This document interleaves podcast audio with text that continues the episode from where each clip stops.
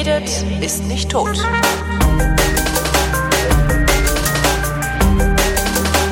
Willkommen zu einer völlig neuen Ausgabe der völlig neuartigen, retrofuturistischen, ironisch modernen, geilobanen Unterhaltungsmatinee mit Tradition, die fast alle Fragen vrindheitsgemäß jedoch garantiert nicht zeitnah beantwortet. Hier ist die Vrindheit mit Alexandra Tobor. Und Holger Klein. Guten Tag. Guten Tag. Weißt du, was mir aufgefallen ist? Oh mein Gott, das ist so lange her. Oder? Wir haben, wir haben eine Sache. Das ist das erste Jahr, wo wir eine Sache nicht gemacht haben, die wir sonst immer machen. Kommst du drauf? Dr. Vrindheit. Dr. Vrindheit. Warum Dr. haben wir das denn nicht Sommer-Vrindheit. gemacht? Weil mir die Bravos ausgegangen sind. Ich dachte, ich dachte, es kommt irgendwas ganz Tragisches. Wir hatten keine Zeit. Ich habe ja wirklich wenig Zeit gehabt diesen Sommer. Ja, also passt, passt ja alles zusammen. Also ich, ich glaube, Dr. Vrindheit ist tot. Man Dr. muss es leider so sagen. tot. Das wird nie wiederkommen. Wir müssen uns etwas Neues einfallen lassen. Naja, es kann, also die Jugendlichen können uns ja Fragen stellen. Oh, warte. Das machen die ja schon. Ja, das machen sie schon. Und das Neue einfallen lassen, das machen wir aber dann beim Bier. Ja, Ja. also es ist jetzt total viel Zeit vergangen. Was haben wir getrieben in der Zwischenzeit? Wir waren beide weiß in Irland. Wir haben Stimmt, lang und breit beide. darüber gesprochen, äh, in anderen Formaten. Deswegen müssen wir das jetzt nicht mehr tun. Ähm, und sonst haben wir nur so ein bisschen rumgekrebst, oder? Wir fahren nächstes Jahr wieder nach Irland. ja, ich auch natürlich. Auch im Juni? Äh, nein, im Juni nicht. Das nächste Mal wird entweder im Frühling oder im Herbst. Damit es nicht so warm ist. Ja, da ist es ja sowieso nie warm. Nein, es geht einfach darum, äh, die Landschaft so ein bisschen für sich zu haben, weil im Sommer ist ja wirklich Hochsaison und da Ja. sind die ganzen äh, schönen Landschaften ziemlich überflutet von Menschen. Aber es hat dann den Vorteil, dass du in diesem ganzen grünen Dickicht immerhin so Farbsprengsel siehst von den ganzen Funktionsjacken. Ja, Okay, schwacher Trost. Ja, na gut. Nein, du hast doch rumgekrebst. Ich weiß nicht, ich habe irgendwie, seit ich, seit ich wieder Radio mache, äh, muss ich irgendwie ein anderes Zeitmanagement mir überlegen und scheitere daran noch. Also weißt du, so dieses so, vorher waren immer so zwei Tage fest die Woche in Potsdam und den Rest der Zeit konnte ich mir frei einteilen. Und jetzt ist halt zweimal fünf Tage fest in Potsdam und in den anderen beiden Wochen sind dann auch öfter mal so Sachen wie Behördengang und so ein Scheiß. Das habe ich früher irgendwie mal nebenbei mitgemacht. Ja, ich, also irgendwie habe ich nie Zeit, obwohl ich nicht viel, also was ist nicht, ja, ich mache nicht viel und habe nie Zeit. Bist du eigentlich ein Morgenmensch? Nein, Weil ich habe jetzt nämlich äh, Mo Morgenstunden für mich entdeckt. Ich krieg irgendwie in letzter Zeit ganz viel erledigt am Morgen, so in den ersten zwei Stunden. Okay, das, das gelingt mir auch, wenn ich denn wirklich früh aufstehe. Aber dieses frühe Aufstehen ist was, was mich unendlich fertig macht. Also es ist wirklich so, dass wenn ich, äh, ist auch irgendwie voll asozial. Also ich habe halt, ich habe halt das Glück, meine Sendung äh, geht von, von, von 16 bis 19 Uhr. äh, Vor 12 muss ich selten im Sender sein. Das heißt, ich wache halt einfach auf. Also bei mir klingelt kein Wecker normalerweise. Ähm, und wenn ich einfach aufwache, dann ist das irgendwann zwischen halb neun und halb zehn oder halb neun und zehn. Und dann ist alles gut. Also dann wird mein Tag auch gut. Aber wenn ich den Wecker stelle auf, was weiß ich, halb acht, bin ich so schlecht gelaunt, dass ich eigentlich die ganze Zeit nur ningelnd am Kaffee sitze. Bis elf oder sowas. Falls ich dann mal arbeite, funktioniert's richtig gut, ja. Aber nee. Zwingst du dich denn dazu mittlerweile dann? Ich habe mich noch nie gezwungen. Okay. Äh, nein, es ist total cool. Ich äh, schreibe an meinem dritten Buch gerade, Ja.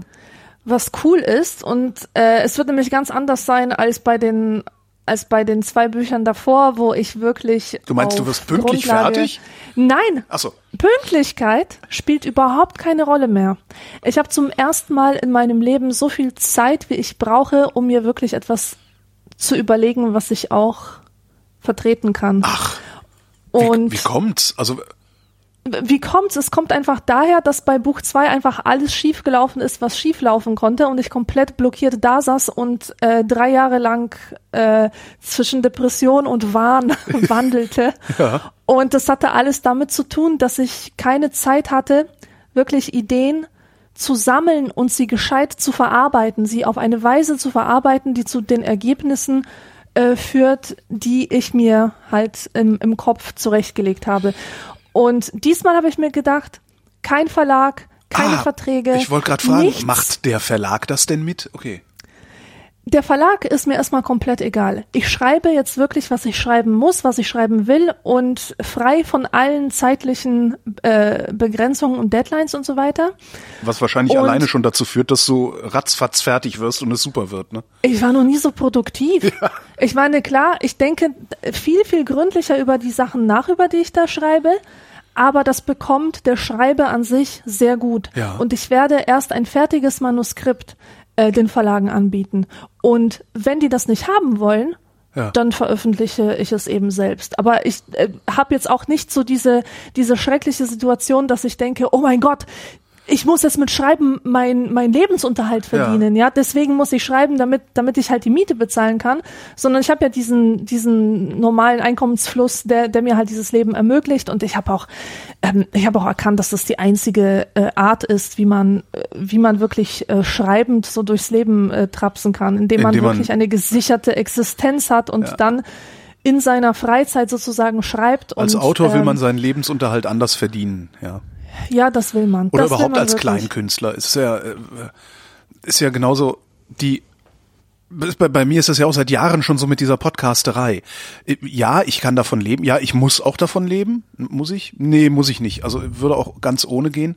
Ähm, aber alleine der Umstand, also dass ich nicht ausschließlich davon leben muss, macht mich ja auch so entspannt in der Produktion. Und du brauchst diese Entspannung. Das ist ja das, das Schreckliche daran. Ja. Ich bin eigentlich nur gut, wenn ich entspannt bin. Und ähm, wenn ich wirklich Zeit und Raum habe, meine Ideen zu, zu entfalten. Und wenn mir irgendeine Deadline im Nacken sitzt, bin ich blockiert und äh, es kommt nur Scheiße aus mir raus. Ja. Ja, also ich würde sagen, für alle kreativen Berufe, äh, die sich auch noch mit so einem Idealismus äh, verbinden, ist richtig gut zu machen. Es gibt ja genug Leute, die sagen, ach, ich schreibe einfach einen Schrottroman nach dem nächsten, so jedes Jahr einen. Das geht halt nicht. Also wenn man wirklich was, was äh, leisten will, was mit den eigenen Idealen äh, übereinstimmt, dann ist es unabdingbar, dass man, dass man frei ist und Absolut. autonom ist. Absolut. Und das, das muss ja nicht mal viel sein. Also das war ja, als ich beim, beim Videotext gearbeitet habe, habe ich ja auch nur maximal acht Tage im Monat da arbeiten können. Und äh, hab da netto, ich weiß es gar nicht mehr. Boah, ich muss lü müsste lügen. Ich habe da netto etwas über, äh, waren das etwas über 1000 Euro. Also so richtig viel nicht. Aber ist halt genug, um Dach überm Kopf, Krankenversicherung, äh, Essen und ja, Dach über Kopf, Krankenversicherung, Essen. Reicht ja erstmal. Weil die Waschmaschine tut's ja noch, Anzuzie Anzie Anziehsachen hast du ja noch, weißt du, und äh, bis das kaputt geht, hast du dann noch irgendwie was dann oben drauf gefunden. Das, also es muss ja nicht mal so ein, so ein Job sein, wo du viel Geld verdienst oder viel Zeit aufwendest, sondern ähm, ja, wer das Glück hat, wer das Glück hat, sowas zu finden, wie ich beim Videotext hatte, äh, hat eigentlich das große Hey, losgezogen. ohne Scheiß, das ist auch Das so ist- eine der ganz großen Erkenntnisse meines Lebens oder ja. der letzten Jahre, dass anspruchslose Jobs, die eigentlich total unter unserem intellektuellen Niveau liegen, Das das dass die nicht. eigentlich ideal sind. Ja. Na, das war es nicht da. Also das war schon, das war so gesehen schon sehr anspruchsvoll.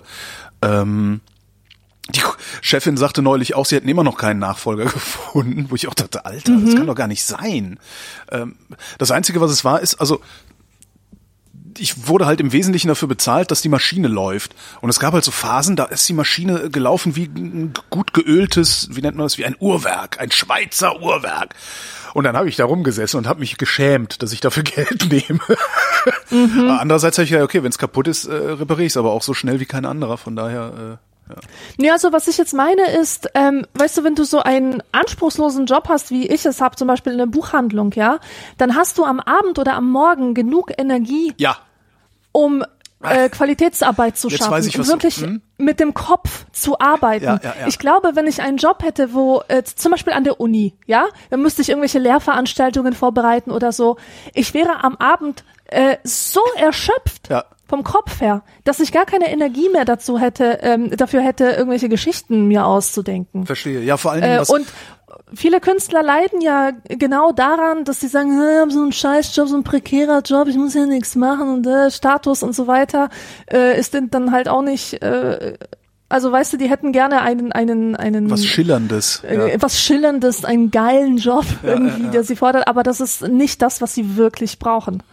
Wenn ihnen die Kunst wirklich wichtig ist, ähm, ist eigentlich ein, ein äh, Normalo-Job das Beste, was ihm passieren kann. Ja, und das Wichtigste ist, dass er ordentlich bezahlt ist. Das ist, glaube ich, wo man viel eher drauf gucken sollte. Dass mit vergleichsweise wenig Stunden vergleichsweise viel Geld dabei rumkommt. Das ist, glaube ich, wichtig, damit du nämlich in der anderen Zeit dir nicht die ganze Zeit Sorgen machen musst, äh, wovon du nächste Woche noch deine Nudeln mit Tomatensauce bezahlen mhm. sollst oder so. Was, was du, glaube ich, dann mit anspruchslos meinst, ist eher sowas, wo du, wo du einfach weißt, und das hat, das, das, das war der perfekte Job beim Videotext wenn ich alles fertig gemacht habe und der Hammer fiel ab, abends, also wenn ich Feierabend hatte, hatte ich Feierabend. Dann habe ich das nicht nur mit nach Hause genommen und gegrübelt und geguckt und gemacht und getan. Ein bisschen was nimmst du natürlich immer mit, wenn so ein langfristigeres Problem zu lösen ist oder ein Problem langfristiger zu lösen ist. Äh, aber ich habe tatsächlich, abends war dann Feierabend. So, und das habe ich zum Beispiel jetzt überhaupt nicht. Ne? Also in, in den Wochen, mhm. in denen ich beim Radio bin, jetzt nächste Woche, äh, da bin ich im Grunde die ganze Zeit beim Radio und muss mich zwingen, da mal rauszugehen, um vielleicht noch mal eine Sendung aufzunehmen, wenn es nicht anders geht. Das ist schon eine ganz andere, ganz andere Hausnummer. Und, und jede, jede Zeitung, die ich lese, seit ich beim Radio bin, ist im Grunde Recherche. Also ich bin kontinuierlich am Arbeiten und, und ja, das ist schon was ganz anderes, da hast du recht. Ja, aber das ist aber äh, sinnhafte Arbeit. ja, das, das ist gar keine Frage. Ich beklag mich ja auch ja. nicht. Aber äh, fürs fürs Kreativsein außerhalb dieses Radiokontexts, was ich da ja gar nicht muss, weil äh, da tue ich ja schon meine Kreativität hin. Also da bin ich ja erfüllt in dem Sinne. Mhm. Aber ich habe ja auch noch andere Projekte, ne? Hier Podcasts ja. machen. Und das fällt mir in den Wochen, in denen ich Radio mache, fällt mir das unfassbar schwer, ja, abends du, dann vielleicht ich, noch ja. selbst sowas wie einen Realitätsabgleich noch dran zu hängen, genau. wo wir ja im Grunde nur da sitzen und quatschen. Ja, ja, genau das meine ich. Also muss man seine Prioritäten einfach kennen. Ja. Ja, ja, ja. Wenn die, wenn die mich beim Radio nicht hätten haben wollen, dann wäre ich immer noch beim beim Videotext und wäre mhm. da übrigens immer noch glücklich, ähm, was was die alten Kollegen mir immer noch nicht glauben wollen. Also ist auch froh, dass du das geschafft hast. Ich, nee, äh, ich bin froh, dass ich habe, was ich habe, aber ich finde es sehr bedauerlich, dass ich nicht mehr bei euch arbeiten kann. Das ist schon nochmal, das, das war nett. Naja. Das heißt, du arbeitest immer noch im Buchladen. Ja, hast du ja, ja gesagt. Cool. Wollen wir mal Fragen beantworten, weil das ja die Sendung ist, die Fragen ja, beantwortet. Ja, ja, ja. Wir müssen die jetzt fix beantworten. Fix wir haben viel, wir, wir stimmt, haben viel sind, nachzuholen. Wir, wir sitzen noch äh, fest und zwar im Oktober, Ende Oktober 2015. 30.10.2015. Ja, so ähm, dann machen wir mal schnell. Nils fragt, Mikrofon, Niere oder Kugel? Ja, das ist eine Frage Alexander. für dich. Ja, äh, das ist eine Frage für dich beantworten. Ich habe keinen Bock auf solche Fragen. Wenn es nach mir ginge, wären wir hier eine, würden wir hier eine äh, Redaktion haben, die solche Fragen einfach mal eliminiert und den Leuten nicht ihre wertvolle Zeit wegnimmt. Stimmt. Ähm, Im Zweifelsfall Niere. Nächste Frage. Ja. Obwohl Kugel auch nicht schlecht ist. Ähm, Martin fragt, Holgi, hast du eigentlich die Neumänner mitgenommen? Nein, hab ich nicht. Ach Gott, irgendwie müsste man mal mitschreiben, was ich, na egal. Äh, Christoph, schreibt, morgen ist Halloween. Wisst ihr schon, was ihr da gemacht haben werdet? Äh, Halloween? Machst du was an Halloween? Ich mache immer was an Halloween. Ich habe so private Traditionen. Ach. Also ich, ich schaue mir, ich, ich mache nichts im Sinne von weggehen und irgendwie auf eine Party gehen, ja. aber ich schaue mir jedes Jahr, so wie sich die Deutschen zu Silvester äh, Dinner for One anschauen, schaue ich mir den Kurzfilm Vincent von Tim Burton an. Läuft der, dauert, der, läuft der irgendwo oder, Minuten. oder besorgst der du läuft, Nein, nein, der läuft nirgendwo. Äh, das ist ja meine Privat, äh, meine Privattradition. Ja. Den gibt's auf YouTube. Das ist ein sieben Minuten, fünf bis sieben Minuten läuft der Film. Der ist ganz wunderbar. Es geht um einen siebenjährigen Jungen, der sich einbildet, eine Gestalt aus einer Gruselgeschichte zu sein. Ein Charakter aus den Geschichten von Edgar Allan Poe oder äh, Frankenstein, der irgendwelche Zombies äh, kreiert und so weiter. Einfach ein siebenjähriger Junge, der total creepy ist und ähm, der, äh, der Film ist wunderschön gemacht und der wird erzählt von Vincent Price. Kennst du ah, Vincent Price? Ja klar, äh, Dracula. Das ist die, äh, Dracula, nee, äh, äh, äh, der hat in vielen Horrorfilmen ja, genau. mitgespielt und er ist auch bekannt als Erzähler äh, oder als Stimme in Thriller von Michael Jackson. Ah, da Darkness doch, falls across the land. Across the, the land, genau. The midnight genau. hour is closed at hand. Ich, ich könnte diesem Mann wirklich stundenlang zuhören und er erzählt diese Vincent-Geschichte und das ist ganz wunderbar und das mache ich wirklich jedes Halloween. Ich nicht. Und du? Ich gar nichts. Ich also ja, ich merke das immer gar nicht, dass Halloween ist, außer an den Auslagen im Supermarkt, weil da ja dann immer diese Kürbissachen sind und so. Äh, ich, aber ich würde das eigentlich, bekomme ich das nicht mit. Nee. Also das ist irgendwie nicht, nicht, nicht in, in, also weder in meiner privaten Kultur verankert, noch in dem Teil der Popkultur, die ich rezipiere. Nee, eigentlich habe ich mit Halloween gar nichts am Hut, ehrlich Hm. gesagt. Ja. Tja. Andreas fragt, tragt ihr noch regelmäßig eine Armbanduhr? Habt ihr überhaupt noch eine? Holgi, du erwähntest mal, dass einer deiner schönsten Lustkäufe eine Uhr war. Was war das für eine? Du Lustkäufer, du Alter. Alter Lustkäufer. ähm, ich habe heute, heute habe ich oft noch die Uhr äh, in der Hand und naja. Befingerst sie. Nee, das ist ja eine Automatik. Das ist eine, die hat ein Automatikwerk. Das heißt, äh, die äh, zieht sich von selber auf, wenn man sie bewegt. Ja, jetzt kannst du dir vorstellen, was ich, alter Lustkäufer, für Bewegungen. bah. Ähm, das war äh, die Uhr, die ich mir geschenkt hatte, äh, als ich aus Frankfurt am Main weggezogen bin. Ähm, was auch ein bisschen komisch ist, weil ich sehr gerne in Frankfurt gewohnt habe. Ich gehöre zu den Leuten, die Frankfurt sehr mögen. Ähm, weil, ja, also ich ne, bin da weggezogen, weil der Hessische Rundfunk äh, hatte meine Sendung abgesetzt ähm, und äh, ja, lange Geschichte, egal. Ähm, also nach vier Jahren in Frankfurt bin ich aus Frankfurt weggezogen und äh, der Bus, der bei mir vor der Tür abgefahren ist, ist äh, hat gehalten genau vor der Tür eines äh, Uhrenherstellers in Frankfurt und zwar der Firma Sinn. Und ähm, ja, nachdem ich vier Jahre in Frankfurt war und so eine gute Erinnerung an Frankfurt hatte, dachte ich mir, okay, dann kaufst du dir jetzt so eine Uhr. Äh, dann hast du, ne, so als, als, wie nennt man das denn? Memorabilia oder so, also als Erinnerung an Frankfurt. Und habe mir damals gekauft für unfassbar viel Geld. Äh, jetzt Uhrensammler lachen sich jetzt tot. Für unfassbar viel Geld eine äh, 656S heißt sie. Äh, in Schwarz, eine Armbanduhr. Die sieht aus wie so ein Hubschrauberinstrument. Also relativ schlicht, aber mit dicken weißen Zahlen. Und ich glaube, meine Frau lacht sich immer ein bisschen kaputt darüber. Hm. Wenn ich jetzt so recht ent mich entsinne. So, ja. Äh, und trägst du noch regelmäßig eine Armbanduhr? Ich kann keine Uhren tragen, die machen mich feucht, wollte ich schon sagen. Aber Lustkäuferin, was? Was? Hm? Genau. was ich mein, was ich meinte war, äh, nee, wirklich, die machen mich wirklich feucht. Und zwar an der Stelle, wo die Uhr ist, Ja. schwitze ich immer. Ja. Ähm, und das ist mir so unangenehm. Und Uhren sind so äh, Schmuck, Schmuck, Uhren, alles, was mich irgendwie einengt, finde ich total unerträglich. Ich kann sowas nicht lange. Ich ertrag das einfach Ich nicht. kenne das. Ich habe das Problem Als- bei Lederarmbändern, die äh, oder Leder- und Kunststoffarmbändern, die ja relativ eng anliegen. Und dann fängt's auch gerne mal an zu müffeln, so nach einem halben Tag. Dahinter, so nach, nach Schweißfuß oder so. Äh, aber ich trage, darum trage ich praktisch nur Stahlarmbänder und da habe ich das Problem nicht, weil die kannst du ein bisschen lockerer tragen kommt. also diese, diese Stahlarmbänder, die klemmen doch die Haut ein. Die Nein, klemmen die die, Haut ein, die, die kleinen Härchen und Nein, nein, die nee, das passiert. So, so behaart bin ich nicht. Denk mal drüber nach. willst, hast du mich, mich gerade behaart genannt? Ich bin auch sehr, sehr schwach behaart. Und ich habe, wenn, wenn ich so eine Uhr überhaupt mal getragen habe, dann war es die Uhr von meinem Opa, die ich mir aus Spaß irgendwann Ah. mal als Kind äh, umgelegt habe. Und die hat wehgetan. Die, die, die hat mir einfach Schmerzen bereitet, hat Ja. meine Haut eingeklemmt. Nee, ich trage also ich trage sehr gerne Armbanduhren. Ähm, zum einen, weil ich da nicht ständig mein Telefon aus der Tasche ziehen muss, um drauf zu gucken, weil ich bemüht bin, auch wenn es mir relativ schwer fällt, weil ich auf dem Ding auch Zeitung lese und so, ähm, weil ich bemüht bin, nicht ständig aufs Handy zu gucken, weil mir geht das auf den Sack. So richtig. Also auch, mir geht's auf den Sack, wenn andere das machen, während ich dabei bin. Entsprechend denke ich, dass es denen wohl auch auf den Sack geht, wenn ich das mache. Also dieses ständige Ja. aufs Handy glotzen, äh, weil letztendlich ist das Signal, was man den anderen damit sendet, äh, du bist gerade nicht interessant genug, darum gucke ich mal, ob äh, irgendwo auf der Welt, vielleicht auf Twitter, was Interessanteres ist als der Mensch, der mir gerade gegenüber sitzt. Die Ja. Antwort lautet nein, ist es nicht. Und darum, alleine darum finde ich es gut, eine Armbanduhr anzuhaben, weil man, man kann dann da die Uhrzeit angucken. Interessant übrigens die Leute, die diese Apple-Armbanduhren haben. Ja, genau. Äh, weil sie dann ja nicht mehr so oft aufs Handy glotzen müssen, höre ich häufig.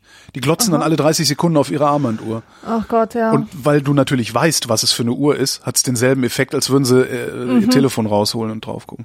Und ich Ja. find's tolle Kleidungsstücke. Also wenn ich könnte, wenn ich die Kohle übrig hätte, würde ich auch Uhren sammeln und je nachdem, was ich gerade anziehe, die Uhr dazu passend machen. Ja. Ich finde es schade, dass solche Taschenuhren, so, die man sich in die Weste Ja, tut, super. dass das nicht mehr modern ist. Das Gibt's aber noch, werden noch, werden noch hergestellt und verkauft. Mhm. Das ist natürlich auch geil. Dann nestelst du so in deiner Tasche rum, dein Gegenüber denkt, ach, jetzt guckt das Arschloch schon wieder aufs Handy. Klapp. Dann spielst vielleicht noch eine Melodie. Für Elise. Ausgerechnet. Wie so eine Warteschleife. Der Martin fragt, bei 1 Live wird seit kurzem, 1 Live ist der, äh, die junge Welle des Westdeutschen Rundfunks. Bei 1 Live wird vor kurzem vor der Werbung der darauf folgende Musiktitel angespielt. Ständig ertönen Jingles mit dem Sendernamen. Lediglich das Beste der 80er, 90er, Nuller Jahre und das Beste von heute habe ich noch nicht gehört. Passiert sowas andernorts auch? Ist das nur gut getarnte Comedy? Hörst du eigentlich Radio? Nee, und ich weiß auch ehrlich gesagt überhaupt nicht, was der Typ von mir will. Das ist so eine Unart, ähm, die natürlich auch der Privatfunk erfunden hat und der öffentlich-rechtliche Rundfunk da jetzt nachäfft, weil äh, sie glauben, dass das irgendwie sinnvoll sei. Das Ding nennt sich Hooklines. Die Sender gehen hin, äh, haben dann, was weiß ich, um, um, um zur vollen Stunde die Nachrichten, davor äh, drei Minuten Werbung und ein bisschen äh, Wetterbericht und Verkehrshinweise. Und vor diesem ganzen Wetterberichts, Verkehrshinweis, Nachrichtenblock erzählen sie dir, so, nach 13 Uhr beispielsweise hört ihr bei uns diese drei Top-Songs, ja, also die drei, was weiß ich, die ersten drei Plätze der Hitparade oder weiß der Geier was, Ja. oder was die gerade identifizieren, als das wollen unsere Hörer unbedingt hören und spielen die nur an. Du kriegst dann halt irgendwie kurz mal den Refrain von Song 1, den Refrain von Song 2, den Refrain von Song 3, ganz kurz nur angespielt, ja, äh, in der Hoffnung machen die das, dass du diesen ganzen Infoklotz inklusive Werbung den Sender nicht wechselst, weil du ja eins oder mehrere dieser Lieder unbedingt hören willst. ah, verstehe. Das ist die Idee, den Leuten zu sagen, pass auf, gleich spielen wir dein Lieblingslied. Wenn du jetzt ausschaltest, ja, bist du vielleicht enttäuscht. ja. Ich halte das für äh, ausgemachten Blödsinn übrigens. Äh, Ich glaube nämlich nicht, also ich glaube nicht, dass es funktioniert. Ich glaube, der, der gegenteilige Effekt ist der Fall. Das frustriert die Leute. Weil du hörst den Refrain deines Lieblingsliedes und dann sagt dir irgend so ein Arschloch, ja, bleiben Sie dran, gleich können Sie es dann ganz hören. Vorher gibt's noch Verbraucherinformationen und dann wirst du mit Werbung zugeschissen. Das ist, ja. Ja. Nein, es passiert, um Martins Frage zu beantworten, es passiert andernorts auch und zwar äh, streckenweise in einer solchen Massierung, dass ich nicht traurig wäre, wenn die Sender, die sowas machen, einfach abgeschaltet würden. Äh, ich, ja, aber ich habe da ja auch, also ich und, Ra ich und Radio ist ja nochmal eine ganz eigene Geschichte. Ich finde ja sowieso, dass Radio in den meisten Gegenden Deutschlands eine Strafe geworden ist und kein Gewinn mehr. Naja. Heute habe ich zufälligerweise, ähm, es, Deutsch, der Deutschlandfunk hat ja drei Programme. Ähm, man kennt ja immer nur zwei, Deutschlandfunk und Deutschlandfunk Kultur. Äh, das dritte ist Deutschlandfunk Nova, das ist deren junge Welle. Aha. Sehr oft sehr schwer zu hören, weil das ist, ähm, Kollege von mir sagt immer, ja, Holgi, du bist doch nicht die Zielgruppe, das ist für 25-Jährige, nicht für 45-Jährige.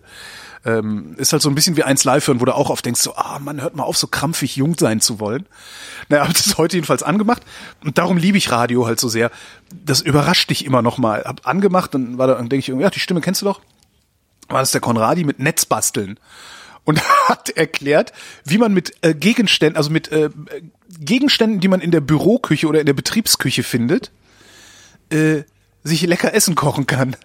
Und hat er so Gemüses, äh, Ge- Gemüse auf äh, Holzsteckern, also auf so, wie heißt das hier, auf so, so äh, äh, Zahnstochern, Gemüse Also auf Zahnstochern du so im, im Wasserkocher gekocht.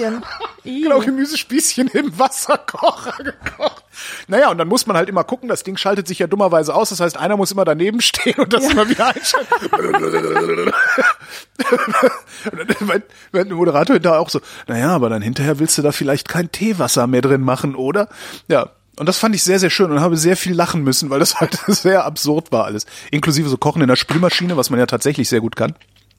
Ähm, äh, ja, und, und das, da, da finde ich Radio halt richtig toll. Die haben ewig lange gelabert, äh, es ist keine Musik gekommen, kein scheiß Jingle. Ich weiß ja, welchen Sender ich höre, ich habe den ja extra angemacht. Ähm, und trotzdem war es toll, weil es mich nämlich überrascht hat. Und ich habe halt da gesessen und einfach zugehört. Ach ja. Oh. Martin fragt, welche Webseite habt ihr zuletzt zu euren Lesezeichen hinzugefügt? Oh, das weiß Boah, ich noch genau, ich weil nicht. das ist das ist nämlich die einzige Seite, die ich jemals gebookmarkt habe. Das gehört eigentlich überhaupt nicht zu, zu meinen Gewohnheiten. Und zwar, ich mache gerade Familienforschung und Äh, da mir wie, was machst du? Familienforschung, Ahnenforschung, Privat sozusagen bei dir. privat bei Okay. mir, genau. Und äh, das Problem gestaltet sich so, dass es äh, wenige schriftliche Quellen gibt.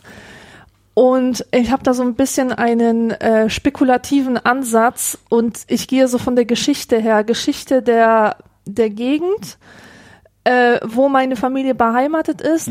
Was war dort los? Daraus folgern, was diese Menschen wohl erlebt haben. Wenn ich zum Beispiel weiß, dass die Eisenbahn in dem und dem Jahr in dieses Dorf kam, dann kann ich mir zum Beispiel vorstellen, dass diese Ururoma, dass die da 20 war, als diese Eisenbahn kam und was hat das wohl für einen Eindruck auf sie gemacht. Ja. Und ähm, ich kann vieles meine Großeltern nicht mehr fragen. Ja. Mein Opa, der viel Wissen hatte, ist leider schon seit zehn Jahren tot. Und meine Oma hat keine Lust mehr zu reden. Hat einfach keinen Bock mehr. Das heißt, ich muss Wie, alles einfach kein Bock zusammen. mehr. Die sitzt da und sagt, nö, ist, ist, ist doch egal, war doch früher. Nee, nee die ist einfach altersbedingt, hat die kein, keine Lust mehr zu sprechen. Also die, die redet nicht so gern. Die ist müde, nach, nach 20 Sekunden reden ist die müde. Ah, okay, verstehe, verstehe. Ja, hm. Ja. Und ähm, mich wird aber interessieren, was, äh, was, was, also das interessiert mich, was Menschen erlebt haben, die in dem und dem Jahr im gleichen Alter waren, wie meine Großeltern. Und es gibt eine Seite, ähm, eine polnische Seite äh, mit Oral History.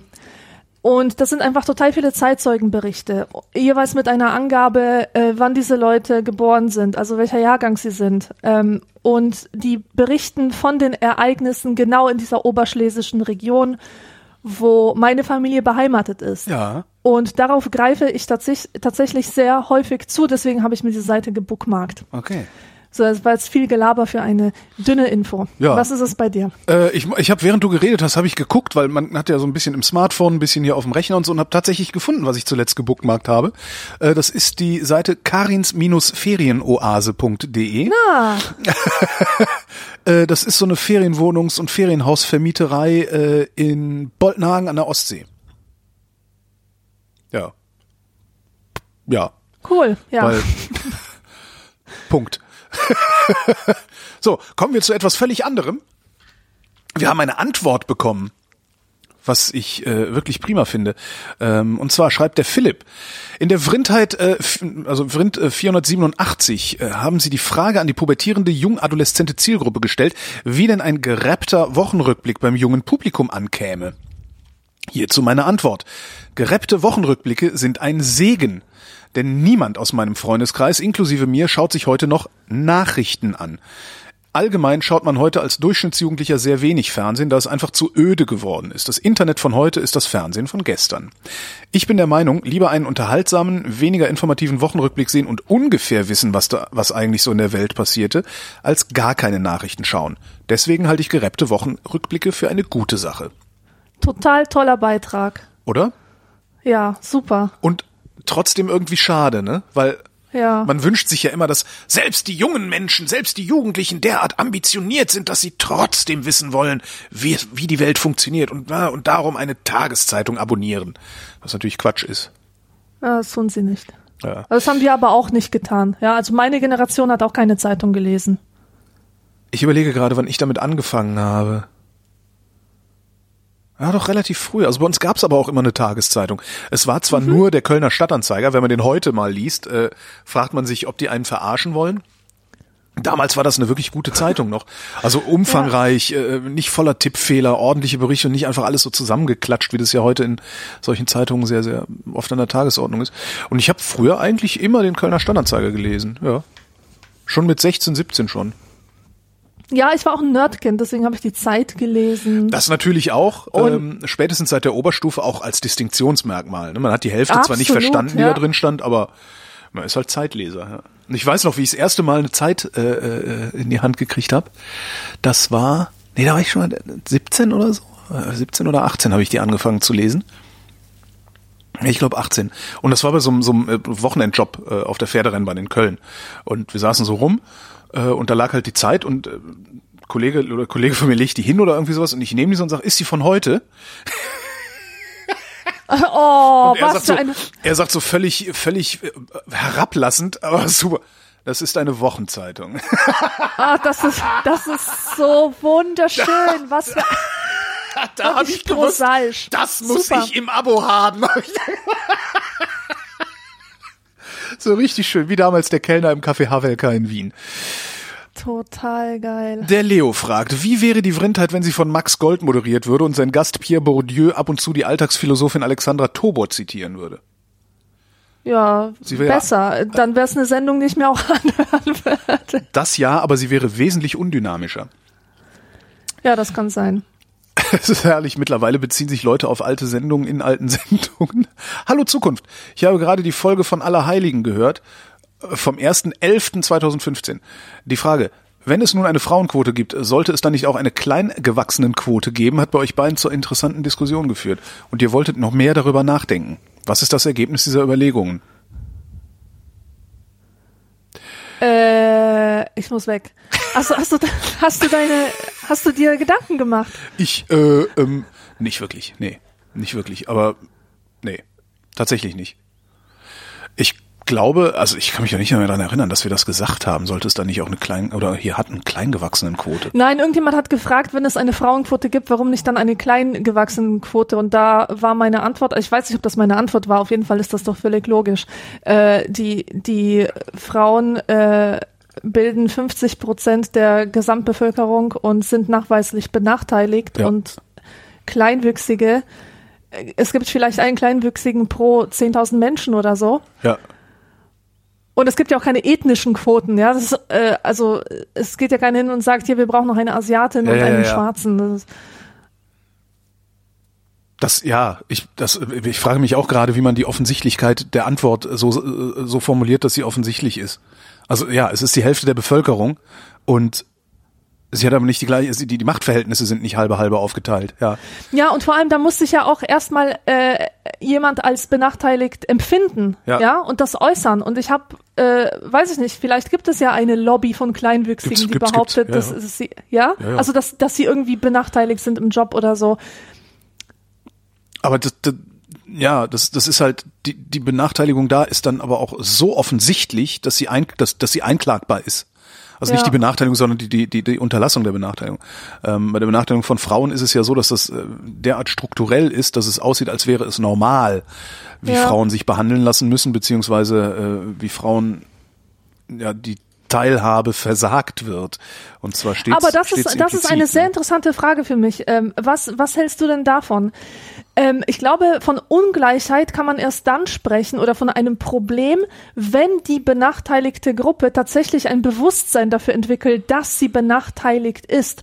Zum Beispiel in Polen ist es so oder war es lange Zeit so, dass Frauen zwar rechtlich nicht gleichgestellt waren, aber wenn man äh, oder äh, rechtlich, was weiß ich auch ähm, also allgemein war, Ja, ja, war in der, äh, im Hatten Volk ja so diese Meinung vertreten. Wahlrecht, genau. Frauenwahlrecht, äh, Genau, Männer und. Frauen haben ganz andere Rechte und Pflichten äh, zurückzuführen auf ihre soziale Rolle und auf ihre biologische Konstitution und so weiter. Ja. Ähm, so, und wenn man jetzt äh, eine Umfrage unter diesen Frauen gestartet hätte, dann hätten vielleicht, weiß nicht, zwei Prozent gesagt, ja, ich sehe die Ungerechtigkeit und äh, sie macht mir was aus. Ja. Aber wenn, wenn all diese Leute äh, tatsächlich sagen, also wenn die Mehrheit der Frauen sagt, äh, ja, ist halt so, aber wir sind okay damit, weil das macht alles Sinn für uns und das ist, äh,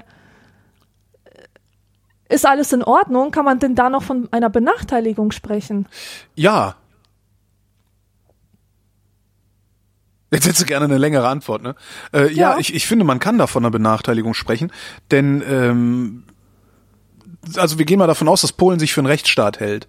Ähm, das heißt, das Recht gilt für alle gleich, weil alle Menschen sind gleich. Wenn jetzt unterschiedliche Jurisdiktionen es gibt, also unterschiedliche Rechtsprechung für Männer und Frauen, dann ist das schon ein Problem. Ja, ja, ja, okay. Also da, da, da ist dann schon mal eine Benachteiligung, weil äh, es ist dann, wenn du das, wenn du es abstra abstrahierst, also wenn du es jetzt nicht auf den einzelnen Fall äh, anwendest, sondern guckst, wie sieht's denn für die Allgemeinheit aus, ist es ja auch immer so, dass die unterschiedliche Rechtsprechung dann stets zum Nachteil der Frauen ist. Ja, ja, ja, klar. Außer, außer, außer wie früher im Scheidungsrecht, da stets zum Nachteil der Männer. Ähm, das Schlimme ist ja, wenn die Frauen damit einverstanden wenn die sind. damit einverstanden sind, das können sie ja sein, aber sie müssen prinzipiell in der Lage sein, damit nicht einverstanden zu sein zu können. Und das sind sie nicht. Ne, in dem Moment, wo du Ungleichbehandlung hast, ähm, in dem Moment, wo du Ungleichbehandlung hast und derjenige, der ungl sich, sich ungleich behandeln lassen will, kann er das ja tun. Aber jemand, der das nicht will, muss die Möglichkeit haben, Genau. gleich behandelt zu werden. So, Ja. das, das ist das Problem dabei. Das ist halt, das ist halt ein sehr abstraktes Problem. Und klar, solange du dir nicht darüber im Klaren bist, dass es diese Ungleichbehandlung gibt oder solange du das gut findest, hast du kein Problembewusstsein in dem Sinne. Exakt, Ja, genau. darum, darum wird ja so viel geredet auch, äh, um den Leuten klarzumachen, es gibt ein Problem, auch wenn du nicht betroffen bist. Ja. Weil das Problem ein prinzipielles ist und kein punktuelles. Ja, genau. Und ich meine, jemand, der zur, äh, zur Mehrheit gehört, der hat natürlich nicht den gleichen Leidensdruck wie, wie eine Minderheit, ja. Ja, vor allen Dingen, ja, das einmal das. Ähm, und man, man richtet sich ja auch ein. Also selbst, selbst wenn Leidensdruck da ist, äh, nimm mich, ich bin übergewichtig. Ich habe da einen ungeheuren Leidensdruck. Aber ich habe mich da so gut drin eingerichtet, dass ich nur langsam in die Lage mich versetze äh, oder, oder nur langsam in, in die Lage komme, da was gegen zu unternehmen. Das ist ja genau, das ist halt meine Realität. Und wenn es oder meine Normalität und wenn es deine Normalität ist, wenn es deine ne, ist ja ein beliebtes Wort in den letzten Jahren geworden, die Comfort Comfort Zone ist, also die sogenannte Komfortzone, was auch nicht ganz stimmt, weil das hat ja weniger mit Bequemlichkeit, also zumindest mit mit mit äh, physischer Bequemlichkeit, egal.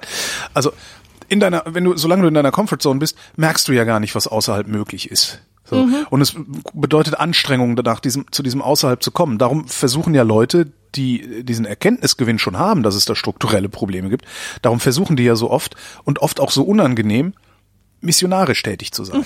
Das hast du bei Ex-Rauchern, das hast du bei Ex-Übergewichtigen, die jetzt die Top-Sportler geworden sind und das hast du auch bei Feministen, äh, ja, bei allem, bei allen, die einen Erkenntnisgewinn haben, die einen Erkenntnisvorsprung haben, die kommen oft sehr unangenehm rüber. Darum finde ich das ja. Ja. auch so schön, wie meine Frau Feminismus betreibt. Die sagt halt ja, du, du kannst halt nicht hingehen und halt in die Leute rein missionieren. Ja, und, Ja, und, genau. und, und da mit mehr oder weniger Gewalt das irgendwie in die, in die Köpfe der Menschen kloppen, sondern du musst die überzeugen. Ja, du musst, du musst für etwas sein und nicht gegen etwas. Ja. Ja, ja, aber ja, trotz Problembewusstsein gibt es ein Problem. Das ist das Problem. Sehr schön. Probleme trotz Problembewusstsein. Vielleicht kann man da einen Sendungstitel draus machen. Wir gucken mal.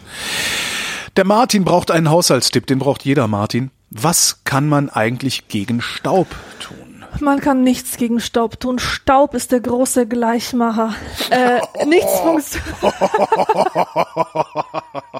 Sehr Ja, was? Das stimmt doch. Nichts ist vor dem Ich dachte, Staub der- sicher. Er kommt immer wieder. Man, Ich dachte, äh, der Trommelrevolver von Sam Colt sei der große Gleichmacher gewesen. Hieß es nicht damals? Gott hat die Menschen erschaffen und Sam Colt hat sie gleich gemacht? weiß ich nicht. Okay, Staub ist der große Gleich. Sehr gut. Ja, aber was man wirklich gegen den Staub tun kann, natürlich, natürlich ist es immer sinnlos, denn er kommt ja immer und immer wieder. Es ist ein großes Memento Mori, bedenke deine Sterblichkeit in unserem Leben. Aber Swiffer funzt, doch ganz gut. Wenn man, wenn man ein paar Tage lang die Illusion haben möchte, dass es keinen Staub gibt auf der Welt, dann ist Swiffer eine Swiffer gute ist Lösung. geil. Ja, ja, ja, ja, ja. Also, Swiffer ist auch so ein, habe ich eben noch mit meinem Vater, ich habe vorhin mit meinem Vater telefoniert und haben uns auch noch drüber unterhalten, über Swiffer. Das ist auch so ein Ding. ja, weil mein Vater ist auch so ein, so ein bisschen so verbohrt, so ein bisschen wie ich. Ja. Äh, komisch, ne? ähm, und als ich dann irgendwann den Swiffer hatte, also bei mir war das so, ich habe dann so gesagt, Swiffer, Staubmagnet, ey. Ja, und das beste Persil seiner Zeit und ey, leckt mich mal alle am Arsch mit eurem Gequatsche, geh mir aus dem Licht. Und irgendwann war mal irgendwo ein Swiffer Staubmagnet flau bei irgendwas dabei. Da hab ich ja, guck ich mir den Scheiß halt mal an. Hab das Ding aufgemoppt, äh, auf den Henkel gesteckt, bin hier einmal so übers Regal gegangen und hab gedacht, Halleluja! Das war so ein, so ein Effekt, weißt du, wo du auch sagst, das gibt's doch überhaupt nicht. Das funktioniert ja wirklich.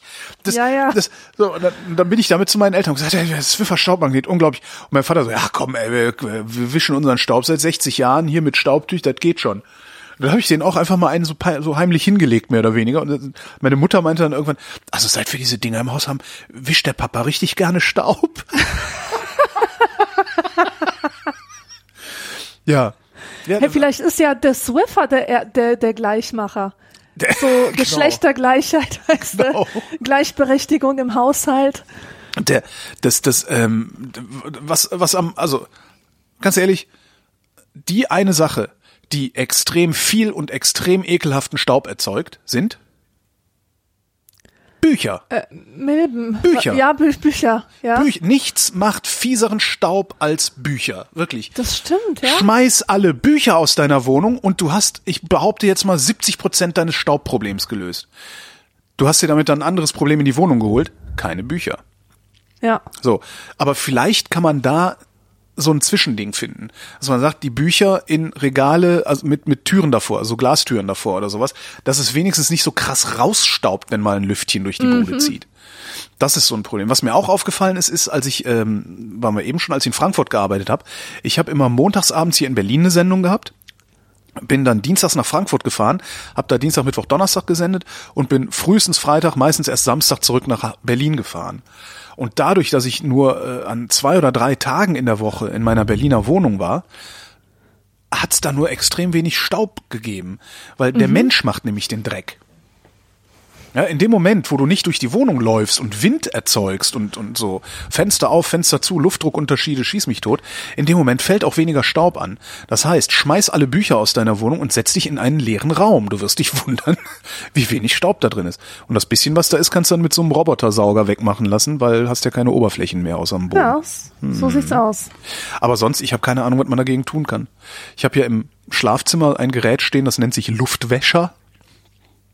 Der äh, wälzt, das ist halt so ein Ding, das wälzt Luft um und nimmt dabei ein bisschen Schmutz aus der Luft tatsächlich. Also indem das so, ist so ein, so ein Walzengedönsgerät, das zur Hälfte im Wasser steht und sich langsam dreht und äh, ja. Aber ich weiß jetzt nicht, ob das wirklich den Staub aus der Luft holt. Es macht die Luft halt ein bisschen feuchter, was gut für meine Atemwege ist. Aber ja, wahrscheinlich kann man gegen Staub gar nichts machen. Der Michael erführe gerne, wenn ihr spontan euren Namen ändern könntet, würdet ihr das tun? Und wenn ja, wie würdet ihr euch nennen? Boah, ich habe irgendwann vor ein paar Jahren ein unglaubliches Foto gefunden, das mir so nicht bekannt war. Darauf bin ich zu sehen, wie ich gerade frisch aus den Lenden meiner Mutter geflutscht bin, im Bettchen liege und neben dem Bettchen oder auf der Decke liegt ein Zettel mit Namen, die sich meine Eltern für mich so gerade überlegt haben. Geil. Und da war der schöne Name Salomea. Und ich habe die so angeschrien, als ich das gesehen habe. Warum habt ihr mich nicht Salome genannt? So ein schöner, dunkelromantischer Name, so dramatisch wie so eine präraphaelitische Heldin mit rotem Haar. Wunderbar, hätte ich gerne so geheißen, aber nein, Alexandra ist es geworden. Aber ich bin mit meinem Namen sehr zufrieden. Es ist ein Zwitternamen, Name. Ja. Ich liebe Zwitternamen. Also so, wenn man mich Alex nennt, dann könnte ich entweder ein Mann oder eine Frau sein. Ja. Es ist so wie Toni bei Anton und Antonia. Ja, ich mag das einfach sehr. Und äh, außerdem mag ich, äh, wie wie Kinder und alte weiße Männer mit mir reden. ähm, zum Beispiel, also so Professoren, wenn die Ja. mich Alexandra nennen Ja, ah, ja. und mich dabei ja, ja, siezen. Es hat so eine, das eine, mag ich voll gern. Es hat so eine, so eine, so eine, äh, so eine Schwere, so eine würdevolle Schwere. Gravitas nennt man ja das Wort. Schicken Sie mir noch Ihr Exposé, Alexandra.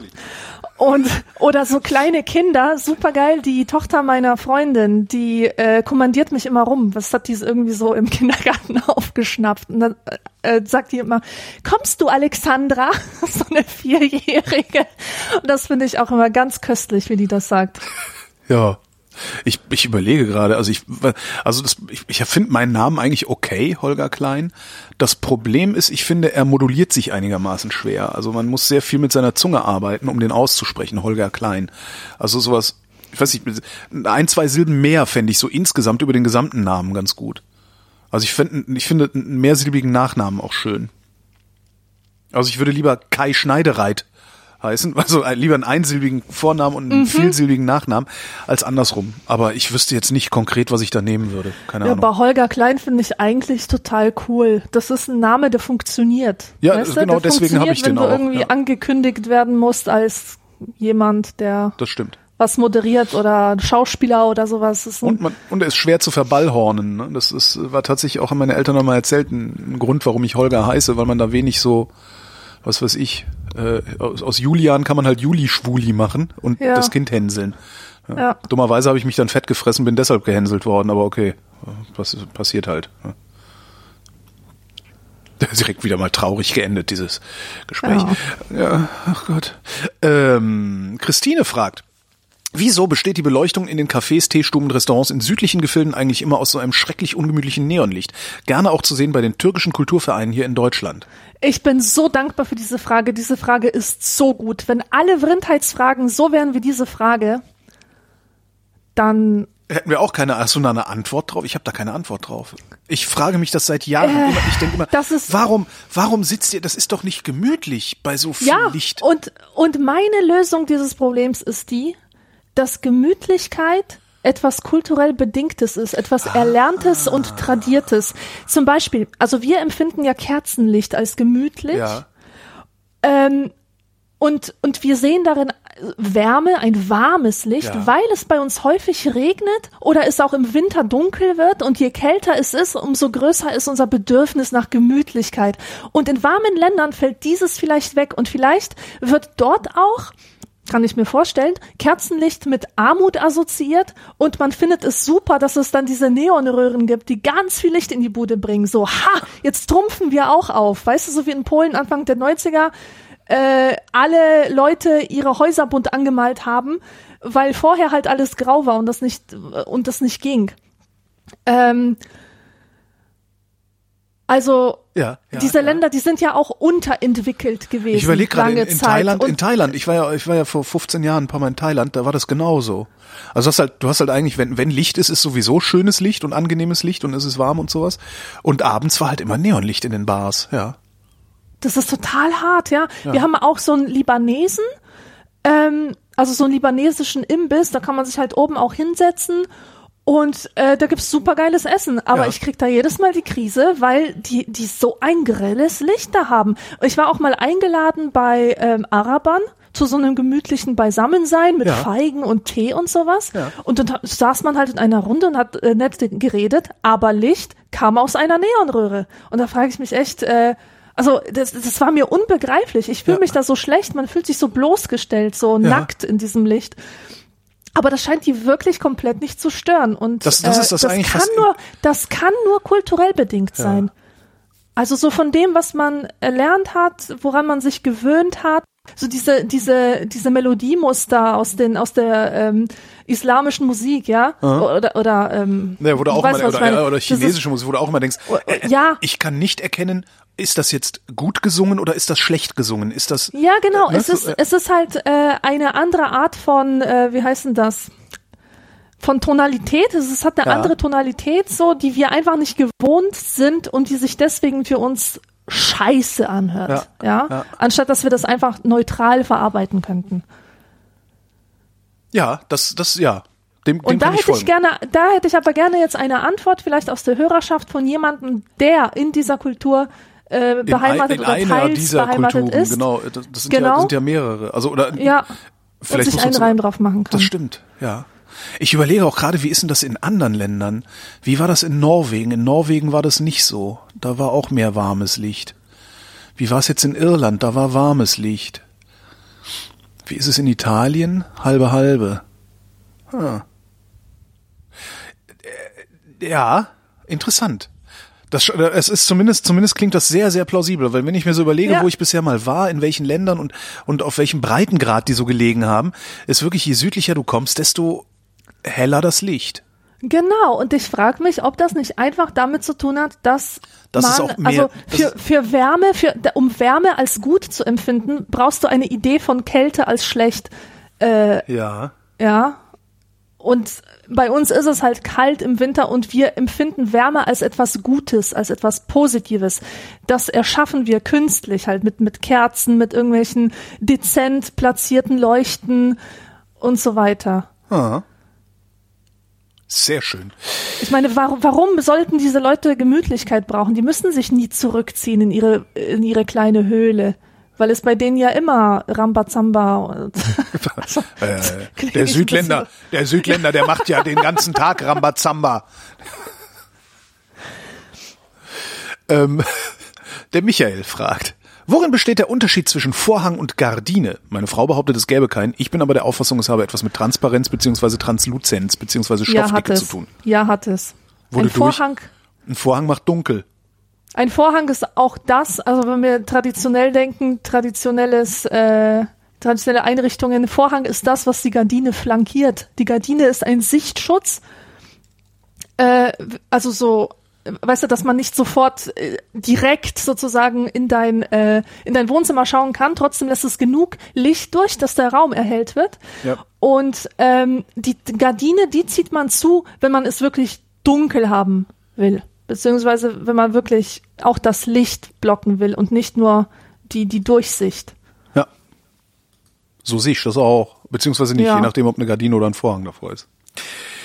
Peter fragt, wie geht man eigentlich mit hasserfüllten Menschen um? Menschen, die sich bei allen Ereignissen stets auf negative Aspekte konzentrieren und auch aktiv nach diesen suchen. Menschen, deren Augen vor Zorn und Verachtung geradezu glühen. Menschen, die von Zerstörungswut getrieben werden. Was macht man mit denen? Ignorieren, umschiffen, ihnen irgendwie vorleben, dass es auch gemäßigter geht? Meiden. Einfach nur Meiden, meiden. ja. Weil die, die ziehen einen ganz schnell rein in ihren Ja. komischen Strudel. Aber ähm, wenn man sich schon mit ihnen anlegen will, dann so, sollte man herausfinden, ob sie eigentlich ein Ziel verfolgen. Und dann, was wollen sie? Was ist ihr Ziel? Dann diskutiert man mit ihnen die Frage, ähm, wie sie eigentlich getrieben von ihrer Wut dieses Ziel erreichen möchten. Und dann diskutiert man die Konsequenzen ihrer Handlungen und überlegt, führen die zum Ziel oder verschärfen sie nur den bestehenden Konflikt? Ich hatte ständig mit solchen Leuten zu tun, mit irgendwelchen Kampflesben und Kampffeministinnen zum Beispiel, ja. Ja. die, die ein Problem lösen wollten mit Wut, aber letztlich ging es ihnen nicht darum, das Problem wirklich zu lösen, Ja. sondern sie wollten einfach nur so ein bestimmtes Erregungsniveau aufrechterhalten. Siehst du, das hat ja, Also das hat ja zur Entstehung, ich meine, das hat ja zur Entstehung solcher Parteien wie der AfD geführt letztendlich. Ja, da, das, da genau. geht's ja auch nicht um, um die Lösung von Problemen. Was übrigens ganz interessant ist, wenn man sich anguckt, äh, wie die in den Landtagen arbeiten. Die sitzen ja in einigen Landtagen, diese Partei.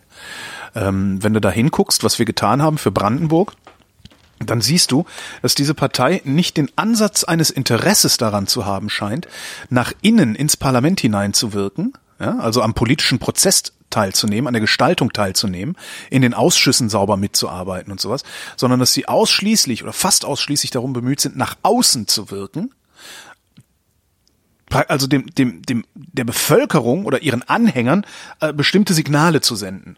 So, wir sind da, wir sind laut, wir gehen, ne, wir sind, wir sind dagegen, wir machen, aber die sind völlig destruktiv und die Ziele, die sie angeblich laut Programm erreichen wollen, erreichen sie mit der Art und Weise, wie sie sich im Parlament verhalten, garantiert nicht. Ja. Das ist, das ist wirklich interessant. Ob das bei den anderen, ne, die anderen erreichen die vielleicht auch nicht, aber die erreichen sie nicht, deswegen nicht, weil sie sich nicht darum bemühen, sie zu erreichen, sondern weil du nie äh, durchregieren kannst, sonst hast du Erdogan. Ne? Das ist, ja, gute Idee, sehr gut. Gucken, ob das Ziel, ob das Ziel damit erreichbar ist. Aber halt wirklich vorsichtig sein, also sich nicht von denen einlullen oder reinziehen lassen. Das ist halt echt schwierig. Ich hatte kürzlich so eine Diskussion auch wieder mit so einer, so einer, äh, zumindest würde ich mal denken, unentschlossenen AfD-Wählerin, die mir auch erzählt hat, ja, das, also das ist ja alles, muss ich ja nur mal angucken, äh, äh, sie, die Merkel, das, was die da für eine Politik macht, das ist ja furchtbar, äh, die muss ja viel mehr Rückgrat zeigen, das geht ja so nicht. Und je mehr ich nachgefragt habe, desto weniger Antworten konnte die mir geben. Und am Ende war sie da, äh, ja, und die ganzen, die kommen dann hier rein, die ganzen Afrikaner und halten die Hand auf. So, ja, und dann weißt du auch, wo du dran bist, weil Leute, die auf so einem Niveau fremdenfeindlich sind, die kriegst du auch nicht, die kriegst du auch nicht wieder sauber, die kriegst du nicht wieder auf den Pfad der Tugend zurück. Das, äh, das schminke ich mir ab, das zu können. Also ich wüsste jedenfalls nicht, wie ich das tun sollte, ohne selber aus der Haut zu fahren. Von daher ist das eine gute Idee. Einfach mal gucken, kann man, was, was willst du eigentlich? Glaubst du, dass das, was du willst, so erreichbar ist, wie du das hier gerade vorschlägst? Ja. Sehr schön. Vielen Dank. Äh, Vaughn. Vaughn, geiler Name.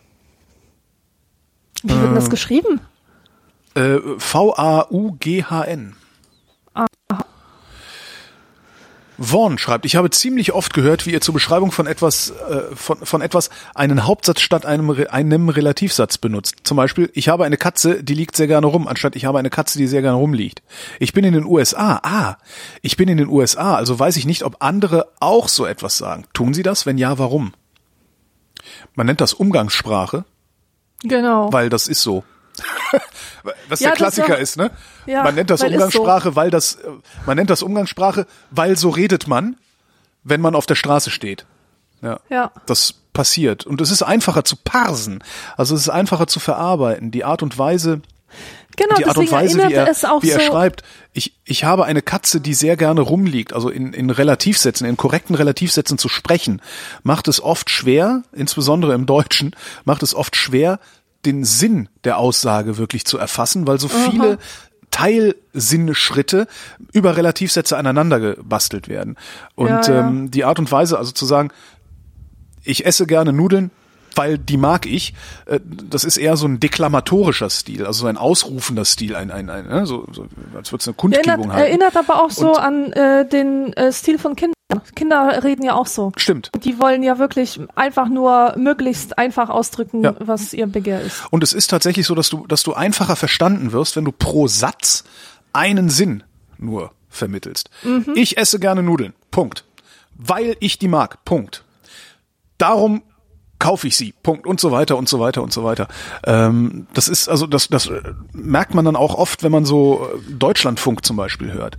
Beim Deutschlandfunk arbeiten sehr viele Kollegen, die nicht in der Lage sind oder nicht willens, das kann auch sein, weil es hat auch viel mit Arroganz zu tun, ähm, die nicht in der Lage sind oder nicht willens sind, für das Hören zu schreiben, sondern die schreiben grundsätzlich für das Lesen und lesen dann ihre fürs Lesen geschriebenen Texte vor, auf das man Ach, sie das höre.